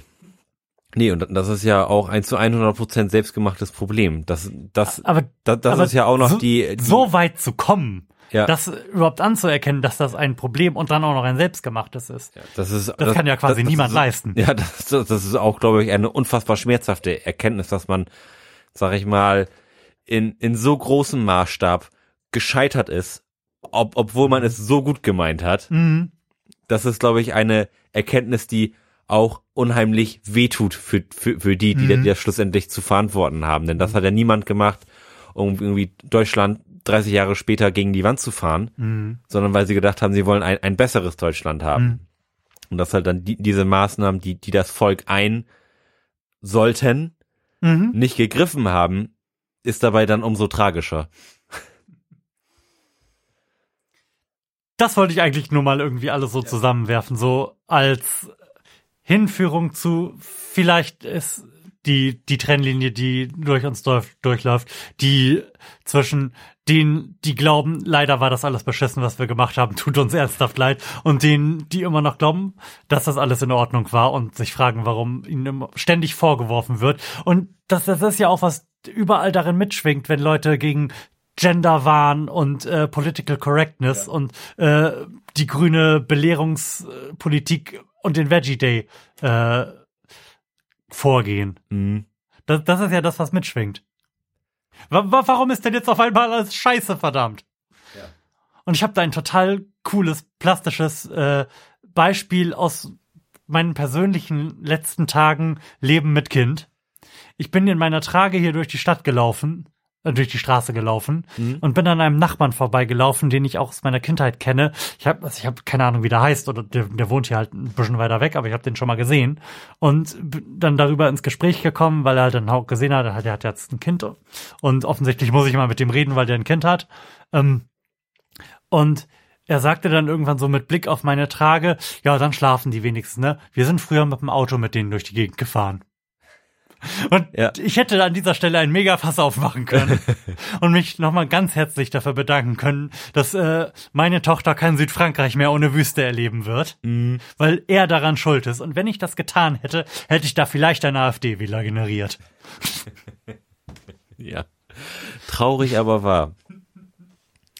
Ja, aber da- das ist je- jetzt ja auch nix, nix, das man jemandem vorwerfen kann, sag ich mal. Das ist ja eher etwas, wo man jemanden für se- sensibilisieren muss. Nur zu, zu der Zeit wusste man das halt nicht besser, sag ich mal. Oder, oder war sich der, äh, Konsequenzen in ihrer epischen Breite nicht, nicht bewusst. Man, man kann es halt nur jetzt besser machen. Je- Jetzt jemandem dafür auf den Finger zu schlagen, das ist halt zu spät. Aber das, aber sowas muss halt jetzt irgendwie breiter kommuniziert werden. Und auch den, Noch, den noch breiter, Ja. dann haben wir noch mehr AfD-Wähler. und auch den, äh, den, den Veggie Day, den du eben, e- eben so, äh, schelmisch erwähnt hast.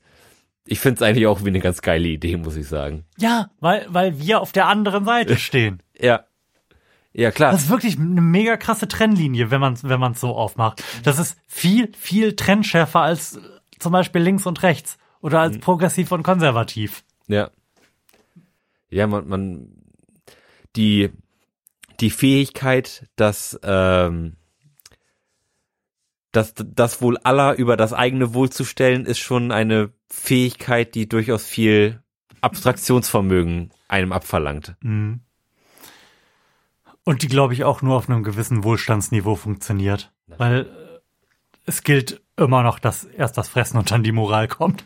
Klar, na klar, also ich, kann- ich kann schon verstehen, dass das manche Leute, dass, dass es da ein, einfach nicht, nicht funktioniert, sag ich mal. Wenn, wenn du da in deinem kleinen Plattenbau wohnst und dich von, von Tag zu Tag hangelst, sag ich mal, dann, dann hast du nicht, nicht dann hast du einfach nichts abzugeben. So, uns, uns geht's beiden eig- eigentlich super.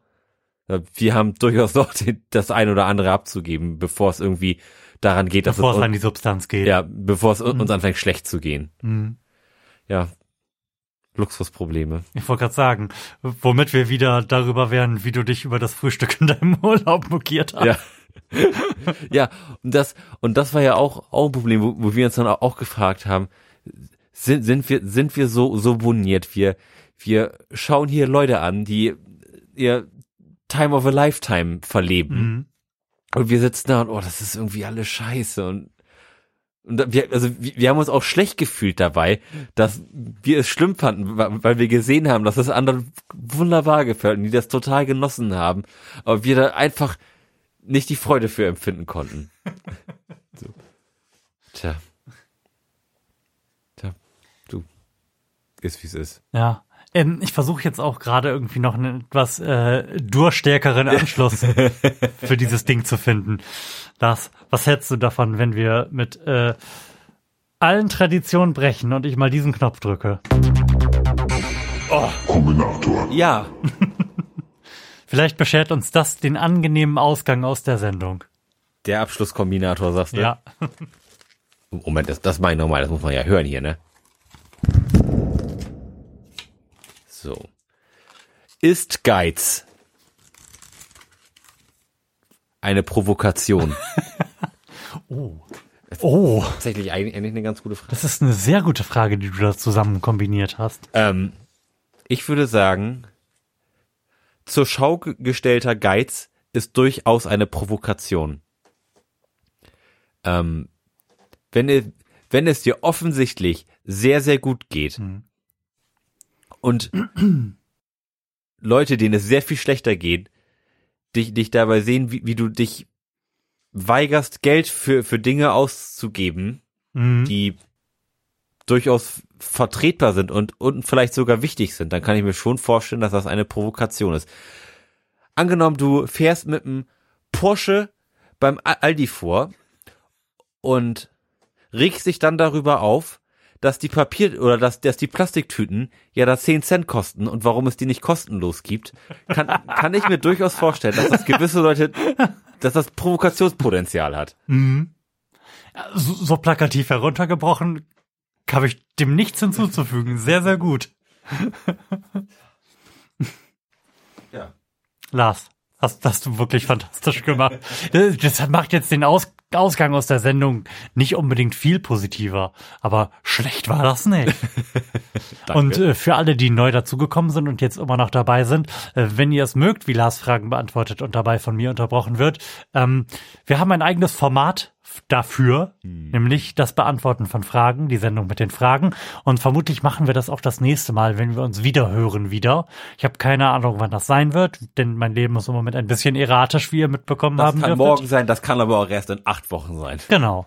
ähm, Ansonsten arbeiten wir uns hart auf die hundertste Sendung hinzu, die bestimmt irgendwie wieder mit Hörerbeteiligung stattfinden wird und ähm, bei der wir gedenken, ein Best-of unserer bisher getrunkenen Biere zu konsumieren.